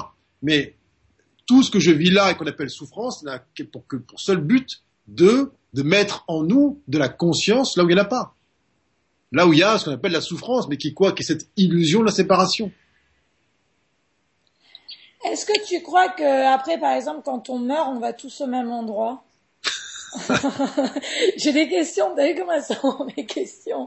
J'ai des questions un peu space. hein. Est-ce que quand on, on va, on va tous au même endroit, c'est que- quel endroit? Alors, Un pays, euh, imagine nos mais- enfants. Ben non, parce qu'on a parlé. euh, Ouais. En fait, est-ce que est-ce que tous on retournera à la source? Ou est-ce qu'en fait quand on meurt, on est tous réincarnés dans différents endroits, dans différents niveaux vibratoires, mais qu'à la fin on convergera euh, Oui, ben, l'idée c'est une convergence vers le, le point d'origine. Euh, sauf que avant d'atteindre ce point d'origine là, il y a une, une infinitude d'expériences qui se vivent d'ailleurs en même temps. Ça s'appelle ces vies antérieures, eh bien se vivent en même temps sur un temps circulaire, et qu'il y a une infinitude de plans de conscience, de plans d'incarnation, de planètes, d'univers qui, qui coexistent en même temps et dans lesquels eh bien on se déploie à l'envie en fonction de de- d'une infinité de paramètres qui euh, sont propres à chaque euh, à chaque âme. Donc je veux dire bien sûr que non, on va pas tous au même endroit. Et heureusement, sinon ce serait un peu le un peu la cohue euh, et qu'on se déploie eh bien dans tous les cadres espace-temps ou même espace de non-temps dans lesquels on a besoin d'accomplir l'expérience toujours dans le même but, c'est de gagner en connaissance de ce que nous sommes et donc retrouver cette sensation de l'unité et donc se départir de cette notion de séparation. Et donc, en fait, il se peut que dans ce monde, on vive avec des gens et qu'on les revoit pas, en fait. Ceux qui meurent, après, on les revoit jamais. Même si on est tous, même si on est qu'un, à la fin, on les revoit quand? Alors, quand tu dis revoir, c'est revoir leur corps physique? Non, re- revoir leur âme, par exemple. Re- les retrouver. Il n'y a pas de séparation. Quand bien même tu ne la vois pas physiquement, tu es connecté à toute l'humanité, tu es connecté à, à tout ce qui est, à la vie entière. Donc, euh, il n'y a pas de séparation véritable. Non, a- mais si après, ils sont réincarnés, eux, tu fais comment? Comment? Si après, eux, ils sont réincarnés. Mais c'est une parcelle de leur âme qui s'incarne dans un corps physique. Et je veux dire, c'est comme un iceberg. La plus grande partie est, euh, est pas incarnée, elle est, euh, elle est énergie. Ok. Donc en fait, on pourra toujours, même si la personne en fait elle est incarnée, elle a une autre mission, son énergie comme notre énergie principale, elle est toujours, on va dire, je vais dire ça, elle est toujours euh, en haut. Je dirais, enfin, je sais pas si je peux dire en haut, elle est toujours, fait toujours partie du tout en fait, et on aura accès à, à toute. Euh, tout comme tu peux être très bien en, en connexion avec quelqu'un qui vient de mourir ou qui est mort depuis un certain temps, et t'as pas besoin de son corps physique pour euh, sentir cette personne-là. C'est la même chose. Au-delà de la forme, eh bien, il y a une, cette reliance qui est, euh, euh, qui est là. Est-ce que tu crois qu'en fait toutes les personnes que tu vas rencontrer dans ta vie ou, que, tu vas croiser, etc., ils sont comme tu comme tu m'as dit, tu as parlé tout à l'heure de plan d'incarnation. Est-ce qu'on est dans un plan d'incarnation? Par exemple, nous aujourd'hui, on se parle. Est-ce qu'on est dans dans notre plan d'incarnation? Comment ça se passe cette histoire? S'appelle de quoi tu parles de, de ce plan d'incarnation? Ouais, tu as parlé tout à l'heure de plan d'incarnation dans ma tête. Enfin déjà, j'aimerais bien, pardon, que tu me définisses ce que ça veut dire plan d'incarnation. Et est-ce que toutes les personnes qui croisent ta vie sont dans ton plan d'incarnation? Bah, S'ils n'étaient pas dedans, et je les croiserais pas, quoi. Donc, Mais même euh, les personnes que tu vas croiser dans la rue. Hein. Oui. Tous ceux qui sont là dans cet univers qui est face à moi sont ceux que j'ai euh, missionnés pour être là on est tous au centre de notre monde. Tout le monde qui est autour de nous est notre création. Alors, euh, en tout cas notre co-création. Ce qui veut dire que, euh, étant donné qu'il n'y a pas de place laissée au hasard, que tu croises un, chien aveugle dans la rue, ou que tu croises un petit enfant, un vieillard, euh, un voisin que tu n'as pas vu depuis 30 euh, ans, ou peu importe, ce qui est là et sont des énergies manifestées que tu as euh, invoquées, si je puis dire, pour eh bien ton ton ton expérience. Alors avec certains, il y aura plus ou moins d'interaction, il y aura une expérience plus ou moins profonde, mais tous et toutes eh bien ont vocation à à te à échanger quelque chose avec toi. Alors parfois il n'y a pas il y a pas de il y a pas de verbe, il n'y a pas de parole, mais comme je veux dire 99% de ce qui se euh, réalise s'accomplit dans le plan subtil, au-delà de notre champ de conscience et qui n'a pas besoin d'être euh, touché par la forme, euh, c'est ça qui est compliqué pour la tête. Oui, mais si on se parle pas, si on se touche pas, s'il n'y a pas d'interaction, il n'y a rien. Alors que si tout a lieu, les échanges vibratoires ont lieu en, tout temps et en permanence. Euh, on peut être connecté avec quelqu'un qui est en Australie et quand on est, on est soi-même en Écosse, on n'a pas besoin de la proximité physique. pour laquelle, lorsqu'il y a des événements particuliers euh, à l'échelle mondiale, le 11 septembre ou que sais-je, lorsqu'on mesure le champ vibratoire de la Terre, on voit bien à quel point il y a une interaction avant même que les choses aient lieu, euh, partout et, et, tout le temps. Est-ce que la, la quantité, euh, ce serait plutôt la quantité euh, de, de, gens avec qui on est connecté ou plutôt la qualité vibratoire? Parce que par exemple, là, je vais te dire pourquoi je, pourquoi je, à quoi je pense, pardon. Je pense par exemple à des, euh, tu vois, à des politiques ou à des célébrités qui font bouger des masses entières, tu vois, de gens. Eux, on aurait l'impression en fait qu'ils sont vachement plus connectés que nous. Est-ce qu'ils sont plus connectés que nous euh, Comment ça se passe euh, cette histoire? Alors déjà, d'une, je suis pas persuadé que c'est forcément les célébrités ou les politiques qui va se bouger le plus les choses. Euh, c'est pas forcément lié à une une caméra qui est pointée sur sur soi, hein, qui fait que les choses bougent. Euh, faut pas mélanger la forme et le fond. Euh, c'est avant tout la, la c'est lié au rayonnement et à l'intensité vibratoire qu'on va émaner.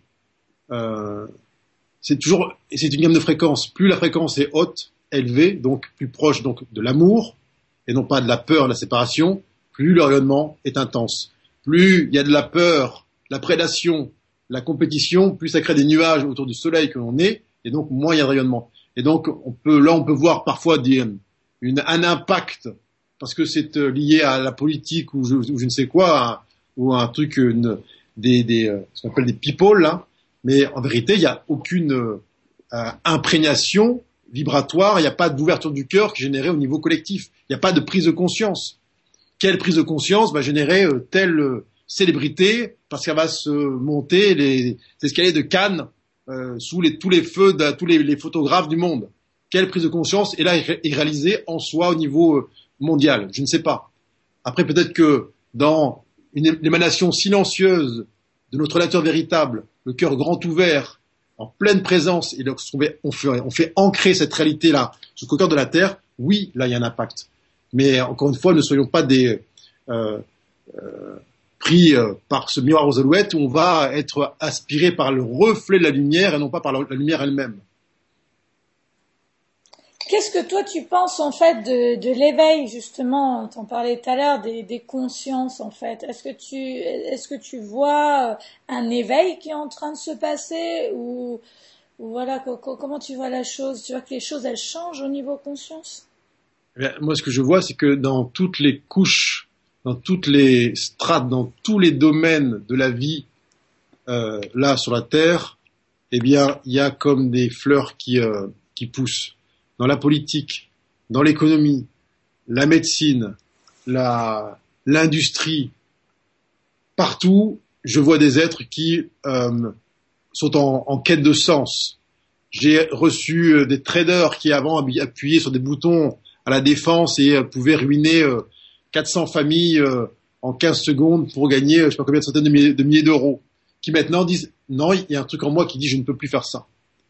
J'ai eu des gens qui étaient des scientifiques euh, haut placés, qui travaillaient pour EDF, qui euh, se sont dit est-ce que ce que je le système que je suis en train de promouvoir est encore possiblement envisageable? Ils disent non, il y a un truc en moi qui, qui, qui demande autre chose. J'en ai dans le domaine de la, de la médecine, de, la politique où il y a là effectivement une, une aspiration à mettre de la conscience dans, dans chacun des, des, gestes, dans, chacun des, dans chacune des décisions qui sont prises.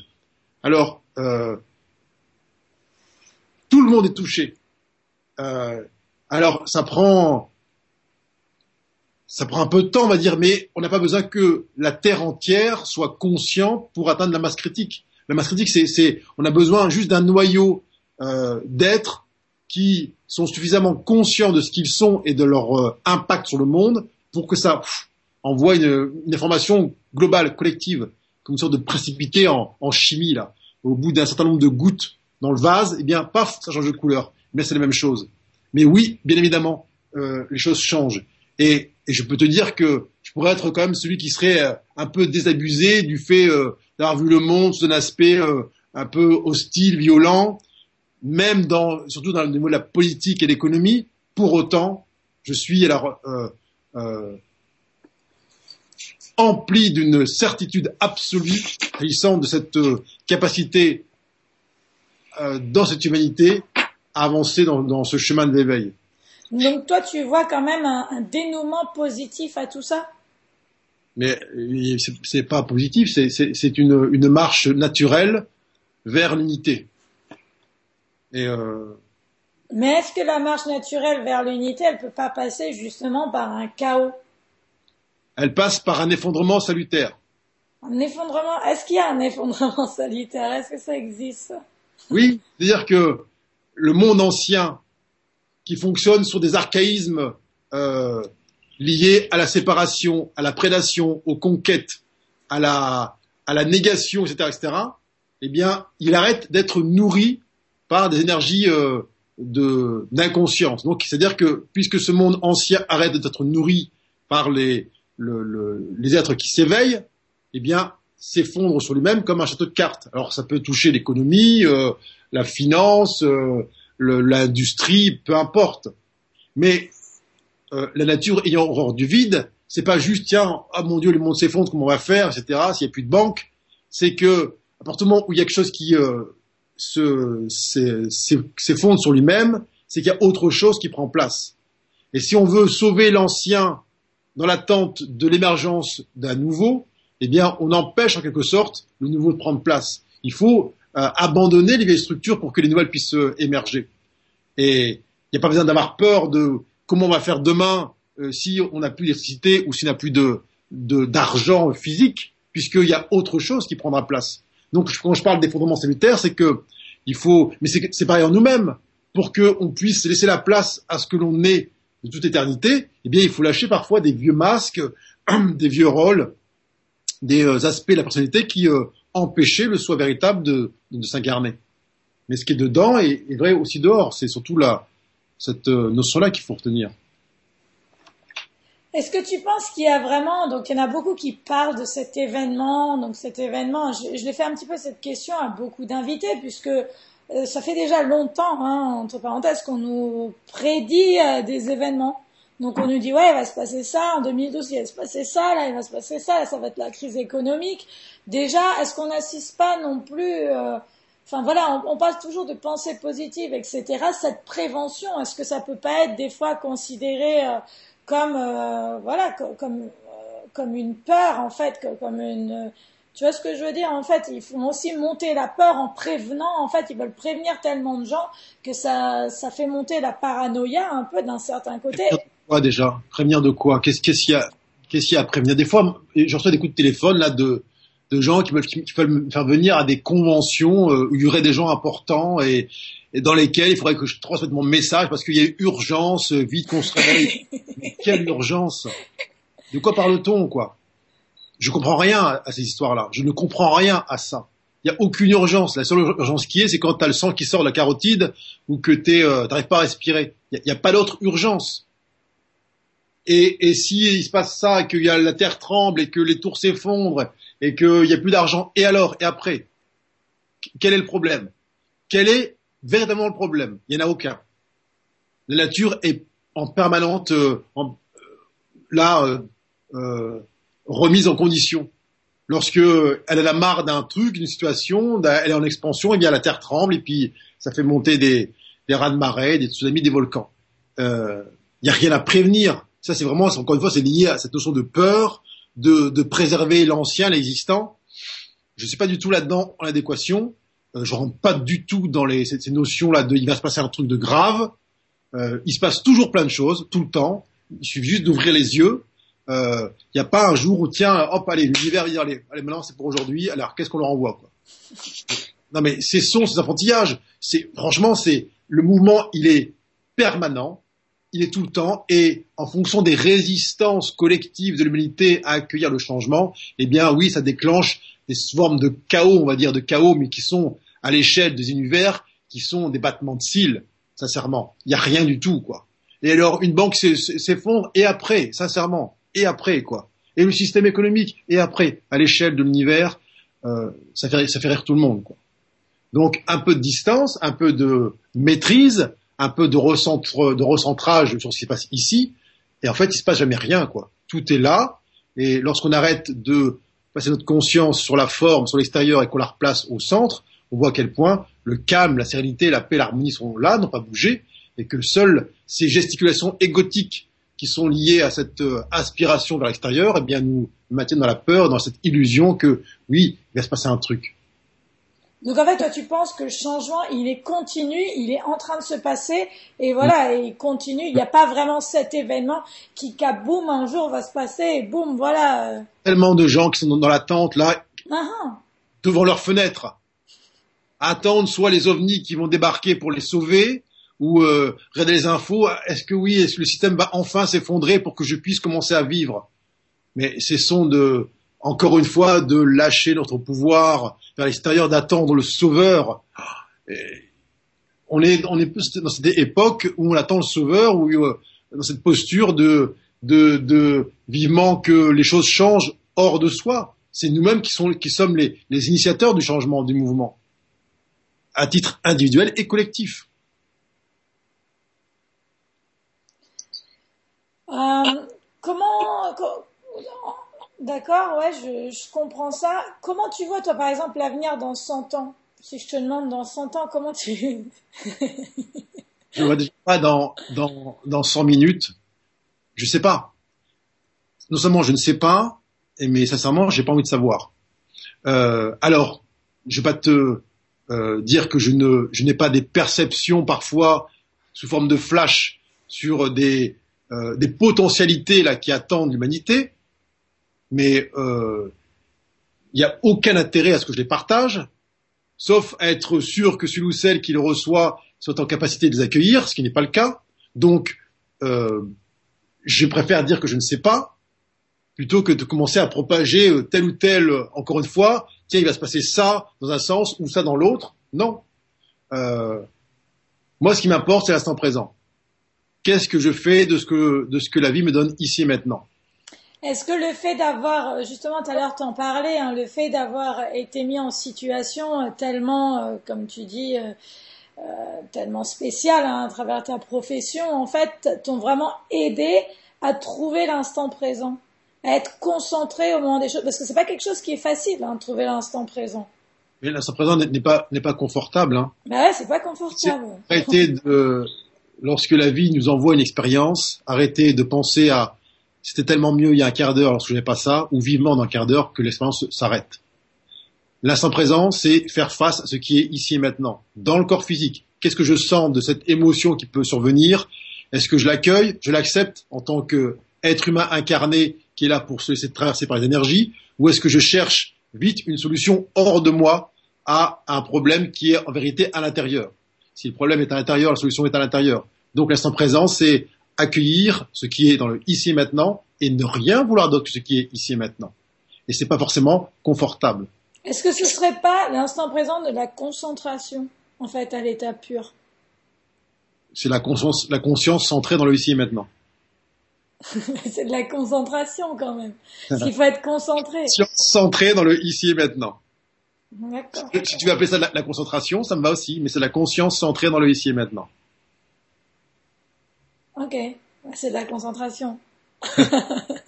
mais c'est pas une concentration intellectuelle où je me concentre sur un point. Je ne suis nulle part ailleurs que ici et maintenant. Et ça ne demande aucun effort. Ça demande aucun effort, mais cet état, en fait, est difficile à garder. Il, s'échappe. Parce que on est conditionné depuis l'enfance, eh bien, à être euh, soit dans le passé, soit dans le futur. Donc c'est une forme d'apprentissage du corps physique à vouloir à accepter de, de se laisser traverser par justement cet instant présent et par, et par la toute puissance de la vie qui se manifeste en nous. Donc ça demande effectivement de réinformer notre corps, de réinformer notre ADN, de réinformer nos autoroutes neuronales qui sont habituées à fuir l'instant présent pour se projeter dans le passé ou dans le futur et à, à laisser en nous émerger de nouveaux autoroutes neuronales qui permettent eh bien, la, la survenue d'un état d'être originel. Donc c'est une forme d'apprentissage, oui, l'instant présent. Est-ce que toi, tu pratiques la méditation pour euh, justement trouver cet instant présent? C'est quoi tes techniques en fait euh, pour te mettre dans, dans cet pour travailler en fait cet état-là? Alors, euh, je la pratique pas, mais je la, je la propose autour de moi. Euh, je, je, de ce que, moi, ce que je, ce que je m'applique, c'est une forme de méditation qui euh, commence à zéro heure et qui termine à minuit. C'est-à-dire qu'il n'y a pas de temps où je m'extrais de cette observation du, du, ici et maintenant.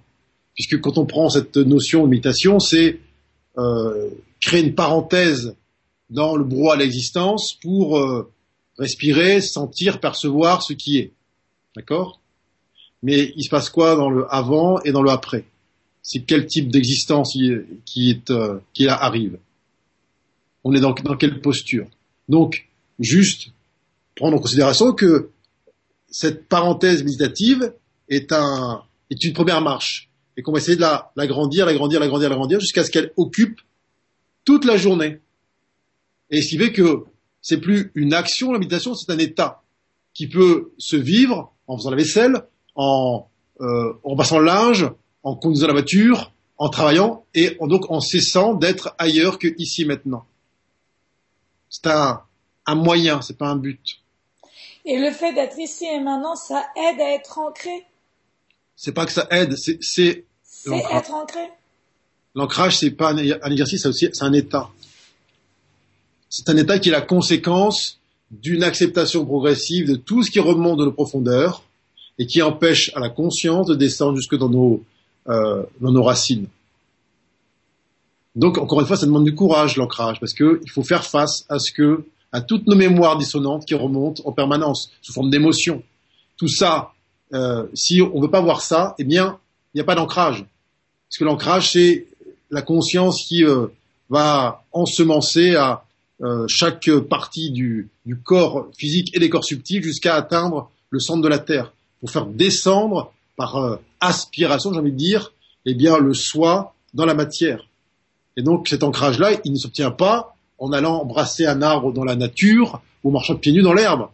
C'est un peu plus euh, puissant, un peu plus profond, un peu plus vaste que ça.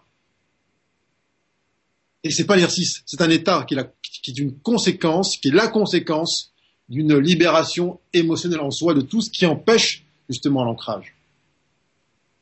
Donc c'est un état permanent en fait qui qui est qu'il faut travailler quand même. C'est pas c'est pas inné. En... Il faut gagner, oui, qu'il faut, gagner, En... et ça demande du courage.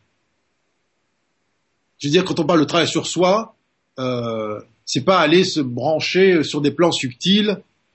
C'est, on vient des plans subtils. Les branchements, ils sont déjà là. Par contre, la difficulté, elle est d'amener les plans subtils dans la matière. Il y a une forme de répulsion naturelle à aller investir la densité. Donc toi, tu penses que ce changement, puis passe vraiment par euh, cette, euh, par ce changement de soi, en fait? C'est comme ça qu'on change le monde. On change le monde en changeant soi. Et tu crois que c'est ça vraiment le, le, changement, en fait, quand. Euh, ah, je crois rien, mais c'est ce que j'observe. D'accord. parce que ouais, parce que tu vois aussi dans, dans beaucoup de gens. donc après, moi, comme j'explique souvent, moi, je suis vraiment entre deux mondes. Je suis entre tous les gens qui sont spirituels et après, j'ai plein, je travaille avec plein de gens euh, qui ne sont pas. Et, et, ce que je remarque aussi euh, de, de gens, euh, des fois dans la spiritualité, c'est que je pense que des fois, ça peut être aussi dangereux, que les extrêmes sont dangereux. Euh, parce qu'on peut expliquer, par exemple, il y a eu tous ces changements, euh, les changements de pôle, euh, qu'il va y avoir le problème, ça allait, la Terre allait se renverser, on allait se faire attaquer, le gouvernement allait nous attaquer, etc. Et aussi pour des âmes qui sont sensibles à des moments, ça peut être, ça peut être aussi dramatique que que ce qui peut être fait. Tu comprends ce que je veux dire? Ça peut avoir des effets très nocifs, justement cette cette spiritualité entre parenthèses, hein, si on peut appeler ça. Euh, tout dépend de ce qu'on appelle cette spiritualité-là. Euh, est-ce que c'est un, une déviance intellectuelle liée à des croyances euh, Moi, je vois pas plus de, de spirituel dans, dans la chaise que dans l'archange. Pour moi, il n'y a pas de différence. Ça commence où le spirituel, où commence le matériel. Pour moi, il n'y a pas de différence. Alors, euh, c'est important qu'on commence à mettre des tiens, ça c'est spirituel, ça ça l'est pas que ces clivages eh bien, sont source de toutes les, tous les écueils. Euh, Est-ce que c'est dangereux pour X ou Y J'ai envie de dire bah, non.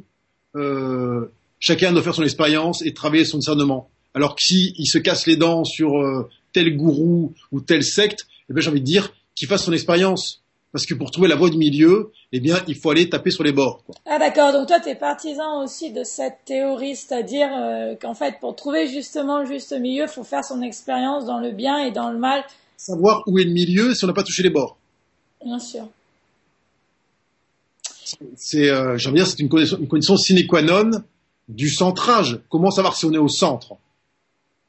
Pour savoir qu'on est au centre, il faut avoir, eh bien, expérimenté euh, la périphérie. Donc, je veux bien hein, que on dise ah oui attention il faut préserver un tel de telle dérive ou tel machin. Mais si comment le discernement va être euh, acquis par la personne si euh... ça n'a pas touché les, les, deux côtés. Toi par exemple est-ce que tu vis en adéquation avec ta philosophie c'est-à-dire ta manière de t'alimenter? Comment tu t'alimentes déjà? C'est mon corps qui décide est-ce que tu manges de la viande? Parce que ça, c'est un truc que beaucoup dans les gens. C'est mon corps qui décide. Je peux rester euh, trois semaines à manger des, graines. Et si je vais dans un marché un dimanche matin et que je sens une odeur de, de poulet rôti qui me fait plaisir et qui mon corps appelle, eh bien je mange poulet rôti sans état d'âme. Euh, je suis pas dans, dans, le contrôle. Je suis dans l'accueil de ce que mon corps demande, dans le ici et maintenant. C'est pas une posture euh, spirituelle où ça fait bien de manger des légumes, euh, etc. Et puis dès qu'on a on rentre à la maison, euh, ça grouille dans le ventre parce que euh, on est en carence. Non, euh, c'est vraiment encore une fois être à l'écoute de soi. Il n'y a pas là-dedans de valeur morale. Qu'on arrête d'être hypocrite avec ces histoires de je mange des légumes parce que tiens les animaux ils souffrent et la carotte. Il n'y a pas de vie dans la carotte? La carotte elle vit, la tomate aussi elle vit. Mais non mais où s'arrête qui dans ce cas-là Non, mais c'est vrai, justement, la dernière fois, il disait que les tomates, elles criaient, quoi. J'ai vu un documentaire, elles crient, quoi. Différent dans le lapin et dans la, dans la carotte, mais la vie, elle est partout. Alors qu'on arrête de voir la vie euh, simplement dans le, les animaux, et puis euh, dans les légumes et les fruits, non, là ça va, on peut, on peut les, les couper en morceaux, on peut les presser, tout va bien. C'est exactement la même chose.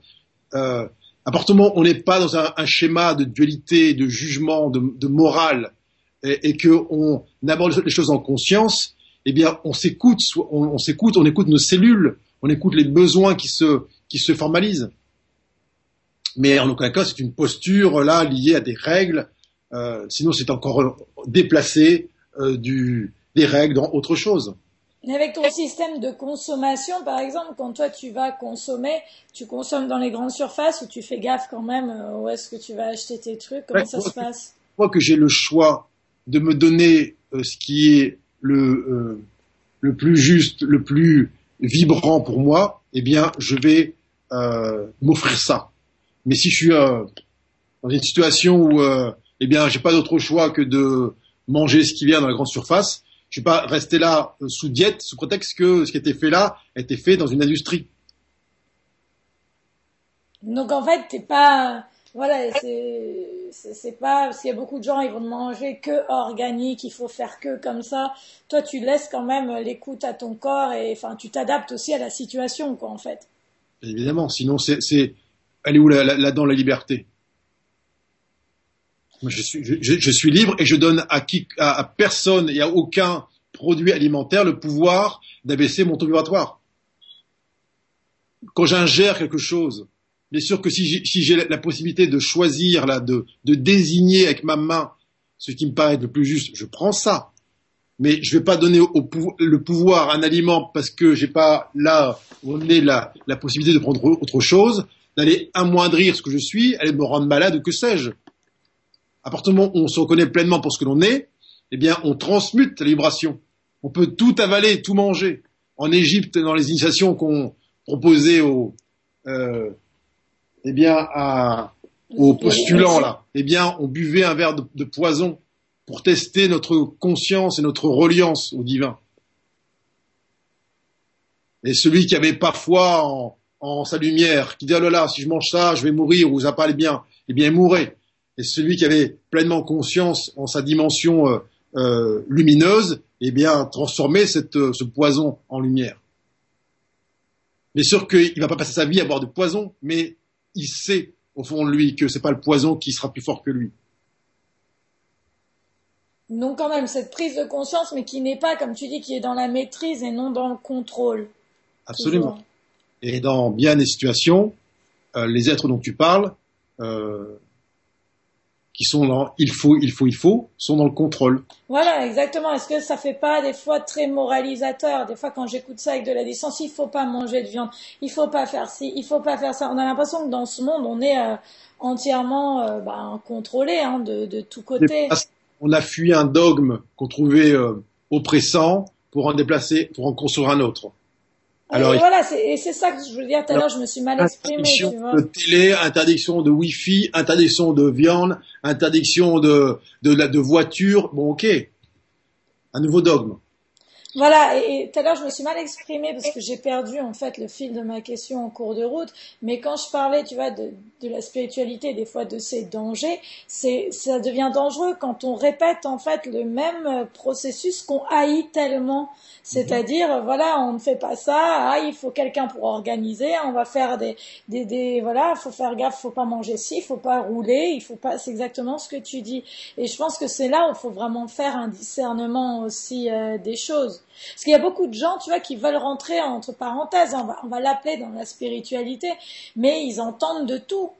Et c'est aussi, euh, c'est aussi ça peut être aussi effrayant, tu vois, et démoralisant pour certaines personnes parce qu'ils sont là, ouais, je suis perdu, le système me convient pas.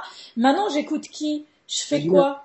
Dans cette forêt là euh, inextricable de, de, de, sons de cloches différents, et eh bien que chacun s'écoute intérieurement. Qu'est-ce qui résonne en moi là-dedans?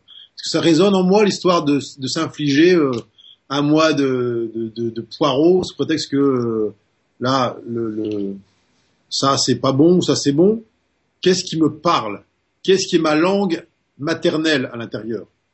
C'est pas une, une analyse euh, intellectuelle parce que un tel a dit c'était bien, il faut faire comme ça, ou parce que un tel a dit que pour être spirituel, il faut être habillé en blanc et avec des tongs.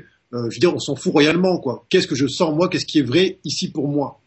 Et peut-être que ce qui est vrai ici pour moi le lundi, mais sera différent le mardi. Mais c'est ma vérité. C'est pas la vérité, c'est ma vérité. Et mon corps physique me renseigne en permanence sur ce qui est juste pour moi. Ce qui est juste pour l'autre, eh bien, est juste pour l'autre. Peut-être que lui, pour lui, c'est bien de manger pendant un mois des poireaux. Mais pour moi, et si mon corps me demande autre chose, si je suis anémié, si je suis en carence de magnésium ou de fer ou que sais-je, c'est quoi cette affaire-là? Est-ce que je m'écoute? Pas du tout. Qu'est-ce que l'autre connaît de mon histoire? Qu'est-ce que l'autre connaît de mes besoins fondamentaux? Non, il est là pour m'apprendre à me connecter à mes, besoins, à la sensation des besoins qui sont les miens, en termes de rencontres, de relations, d'échanges, de partage, de nourriture, de couleurs, de sons, de musique, tout. C'est se connecter à soi. L'autre n'est qu'un un reflet, n'est qu'une guidance, n'est qu'un conseil, une main tendue d'obscurité qui va m'amener à davantage m'entendre et m'écouter. Donc vraiment être centré vraiment avec soi-même, avec ses désirs, avec son être, encore une fois, qui est en fait la clé euh, de, de, de, tout, en fait, hein, si on peut dire ça comme ça. Mmh. L'écoute, oui. La, cette euh, connexion à ce qu'il a ici à l'intérieur. Cesser de donner son pouvoir aux autres, à l'autre de, de, de déterminer ce qui est juste, bon pour nous. Maintenant, je vais te poser une question un peu profonde. Enfin, profonde. Hein. Euh, c'est quoi, en fait, le but d'une vie? S'aimer. C'est s'aimer? Mmh. Sans condition. Soi-même, des autres, aimer être, tout? Être amour. C'est-à-dire être euh, ce que l'on est et le manifester. Partout où il y a en nous la séparation, la dualité, la fuite, la peur, la lutte, ils mettent de la lumière. Et donc que cet état-là, cet état d'amour euh, originel, eh bien, transpire à travers chacun des pores de notre peau et soit euh, euh, partagé, perçu, ressenti, vibré autour de soi. Il n'y a pas d'autre but dans la vie que d'être unité, donc amour. Reste, euh, ce qu'on croit réaliser, construire, euh, c'est une, une, vue de l'esprit, c'est une, une illusion. Il n'y a rien à construire, il n'y a pas de trace à laisser, il n'y a pas d'empreinte à, à, à inscrire dans quoi que ce soit. Juste être ce que l'on est. Se désidentifier de la forme, de la personne, du personnage, de l'ego, pour revenir à notre nature essentielle. C'est ça, c'est réaliser notre nature véritable, rendre réel ce que nous sommes, pas ce qu'on croit être ou ce qu'ont voulu de nous nos parents, nos enseignants, nos professeurs ou le monde, la société. C'est un petit peu compliqué aussi, parce que là-dedans, en fait, on est quand même toujours, on n'est pas des victimes, mais on est quand même collé, comme ça en fait, à un environnement qui est peut-être, euh, voilà, qui a des influences en fait sur nous, qui peut aussi pousser à un auto-sabotage. C'est-à-dire qu'on, par exemple, il y a des gens euh, qui vont être, euh, voilà, euh, qui vont être en état euh, d'amour, mais ils vont fumer. Et en même temps, le fait de fumer montre aussi et reflète un état de ne pas s'aimer, par exemple. Tu Mhm. vois? Donc co- comment on gère euh, ça? Comment on gère ces contradictions en fait? Parce qu'on on, on est comme on est tout le temps en dual, enfin la dualité c'est quand même un, un état de l'univers. On est tout le temps en dualité. On n'est pas là pour euh, déjà annoncer, voilà, je suis amour, etc. Et puis euh, avec la cigarette au bec. Euh, D'abord, ça c'est pas un état qui se commente, il se, il se vit, il, il se décrit pas. Tant qu'on le décrit, c'est qu'on a encore, euh, il y a encore une différence entre l'objet, l'émetteur et puis la, ce qui vibre entre deux. Euh, et ça, des contradictions. C'est quand effectivement, je dis quelque chose et ce que je vibre est différent.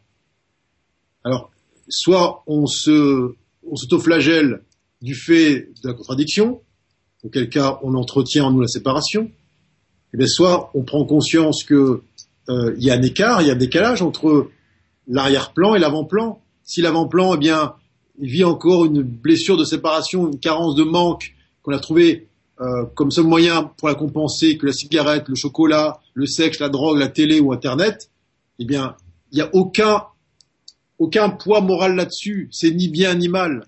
on est au-delà de tout ça. C'est qu'est-ce que je fais de ce que je sens. Je sens moi un appel à être, à, combler un manque par quelque chose.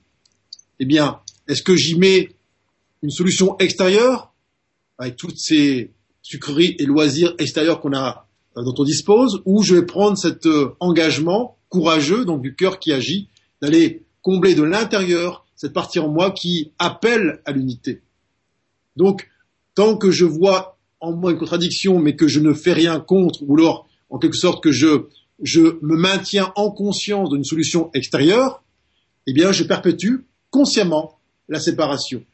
Et puisque je me suis incarné pour faire en sorte que tout, en moi qui est séparé, eh bien, s'unisse à la cause, à la source, eh bien, ce que je, l'illusion dans laquelle je me maintiens me sera montrée avec de plus en plus d'intensité, de, de, de vigueur, puisque c'est conforme à notre volonté originelle. Je viens sur Terre pour gagner en connaissance de ce que je suis, pour m'unir davantage, pour être davantage manifestation de la source de l'unité. Donc il n'y a aucun problème avec le fait de fumer, de manger du chocolat ou euh, passer sa, journée devant la télé, si derrière, eh bien, il y a un engagement, une prise de conscience, eh bien, à déployer dans ces failles-là, eh bien, euh, cette lumière que nous sommes. Donc une conscience en fait de ce qu'on affirme et de, nos failles en fait, une conscience de, de nos limitations, si on peut appeler ça des limitations prendre conscience de tout ce qui est en nous et autre chose que paix, joie, amour, sérénité. On est là pour ça. Et si on en prend conscience, c'est qu'on y déploie notre conscience. Si on y déploie notre conscience, c'est qu'on va y amener notre lumière. Et donc cette lumière-là, qui est amour, qui se déploie, qui euh, est unité. Euh, ce qu'on appelle amour ou lumière ou conscience, c'est cette énergie qui maintient la cohésion des mondes, qui maintient entre les, les atomes de l'infiniment petit et l'infiniment grand. Donc partout il y a en nous des carences, des manques, donc des séparations, eh bien, mettons-y cette conscience pour que nos, failles se comblent d'elles-mêmes et qu'on n'ait plus besoin de se réincarner, de revenir dans la chair pour de nouveau sentir en nous cette sensation de manque. Est-ce que toi, des fois, ça t'arrive encore d'avoir cette sensation de manque ou cette sensation de contradiction? Ou est-ce qu'avec le temps, petit à petit, ça s'estompe ou comment ça se passe? Il m'arrive parfois de sentir, oui, des choses dans mon corps physique.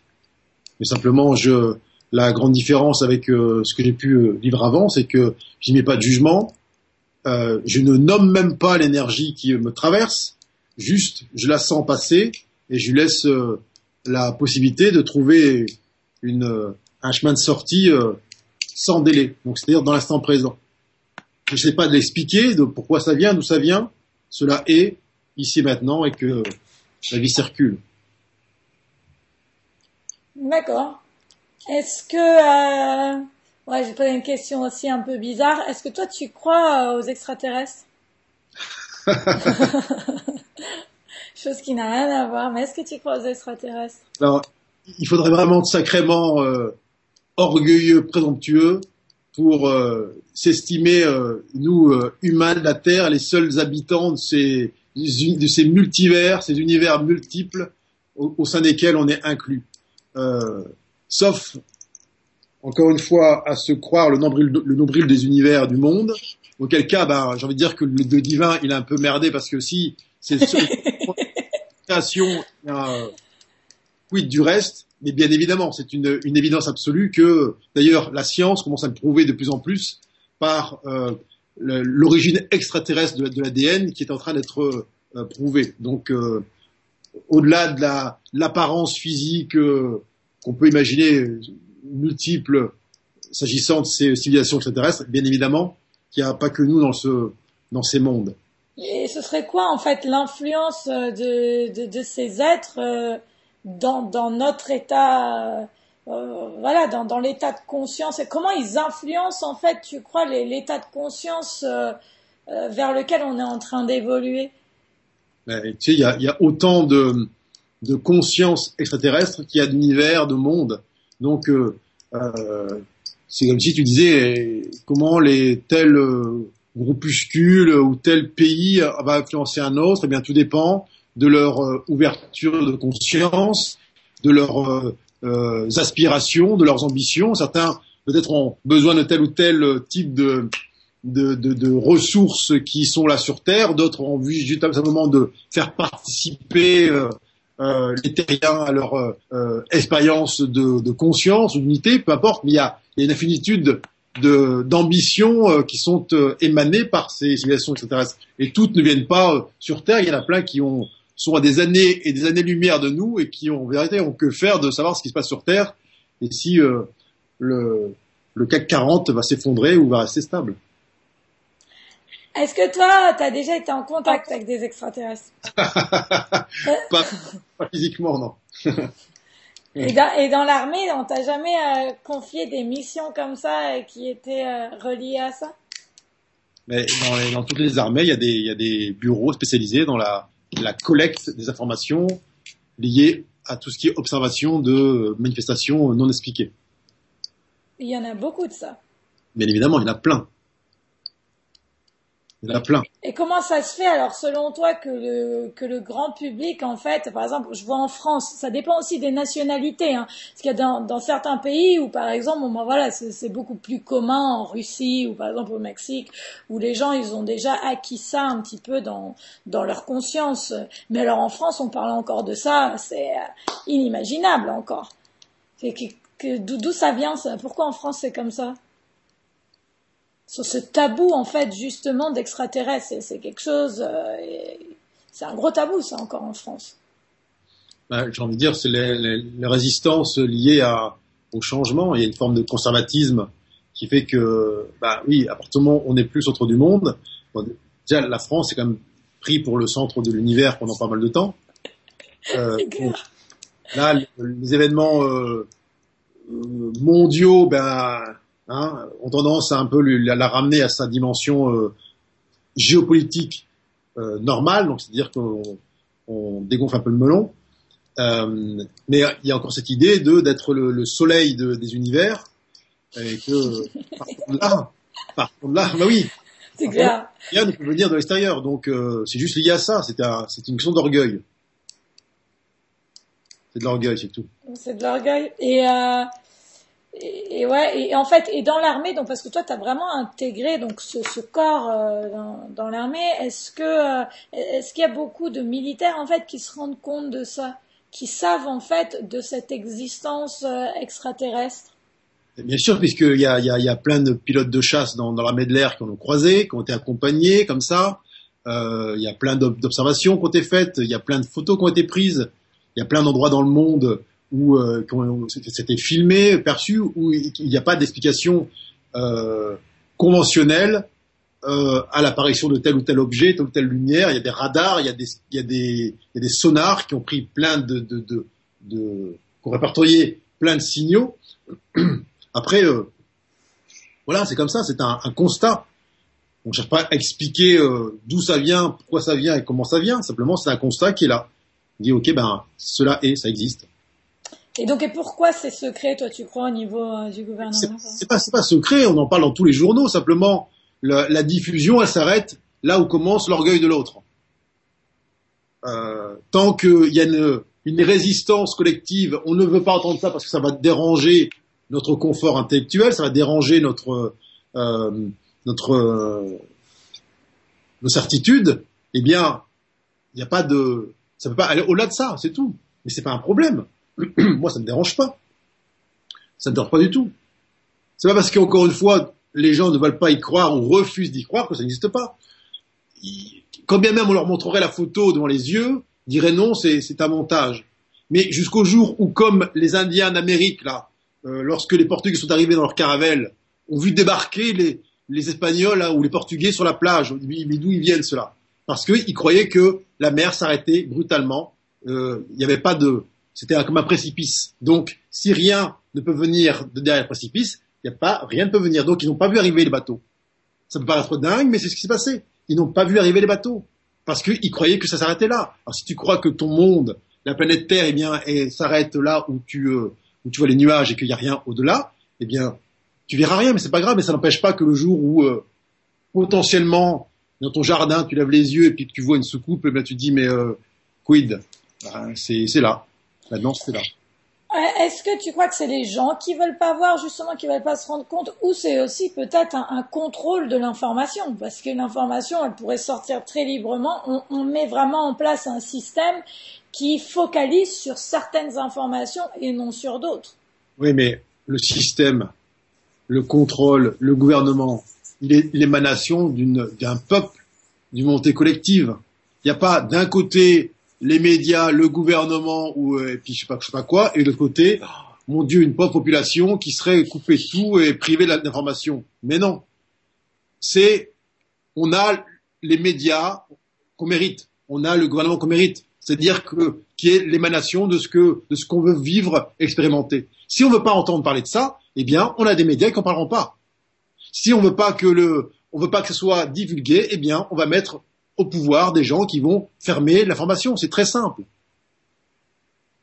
Le jour où on sera davantage ouvert à ça, eh bien, émaneront de, euh, de, du collectif, eh bien, des médias qui seront, qui proposeront ça, émaneront du collectif des gouvernants qui partageront l'information. Mais tant que la masse euh, ignorante veut se maintenir dans cette ignorance-là, eh bien, on promeut des médias et des, gouvernants qui euh, maintiennent euh, bien le, statut actuel. Et moi, ça me va comme ça. Hein. Dans le sens où euh, je ne vais pas aller rentrer en guerre contre quiconque sous prétexte qu'il y aurait des secrets. Les secrets, ils sont à l'intérieur de soi. On se ment en soi-même. Et après, on, attend que, autour de nous, la presse, le gouvernement nous dise la vérité.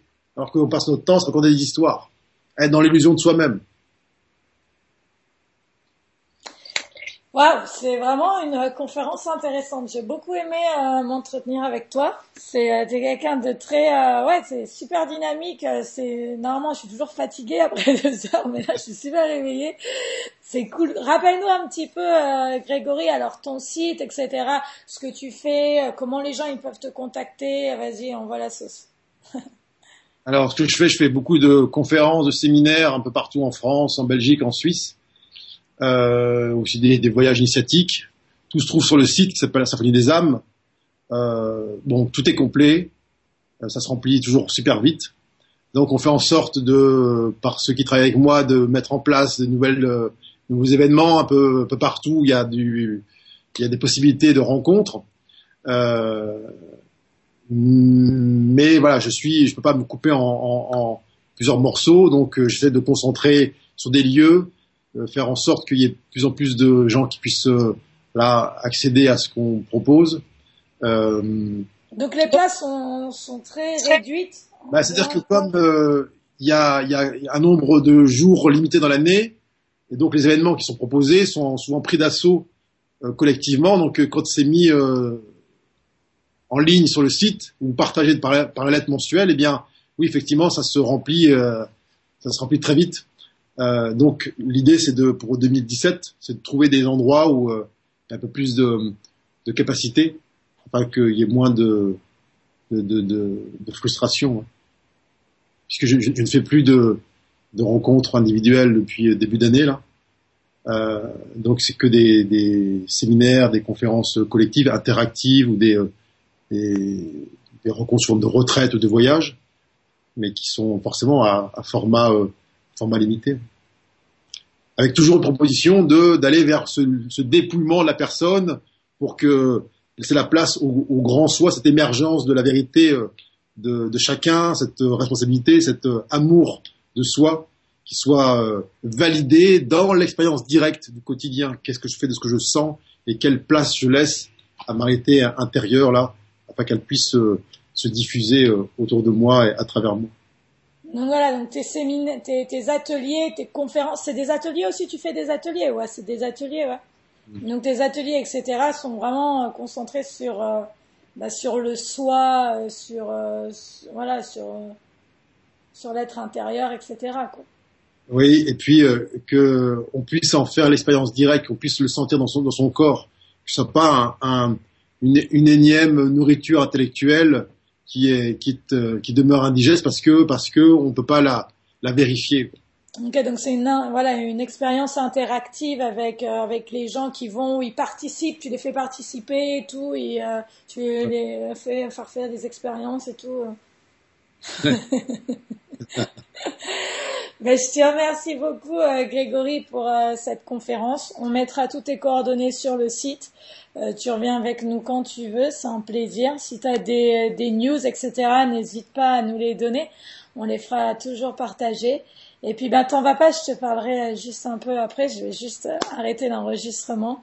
Et puis, euh, bon, on va dire au revoir aux auditeurs. Si tu veux leur dire un mot, vas-y, hein, ils sont à toi.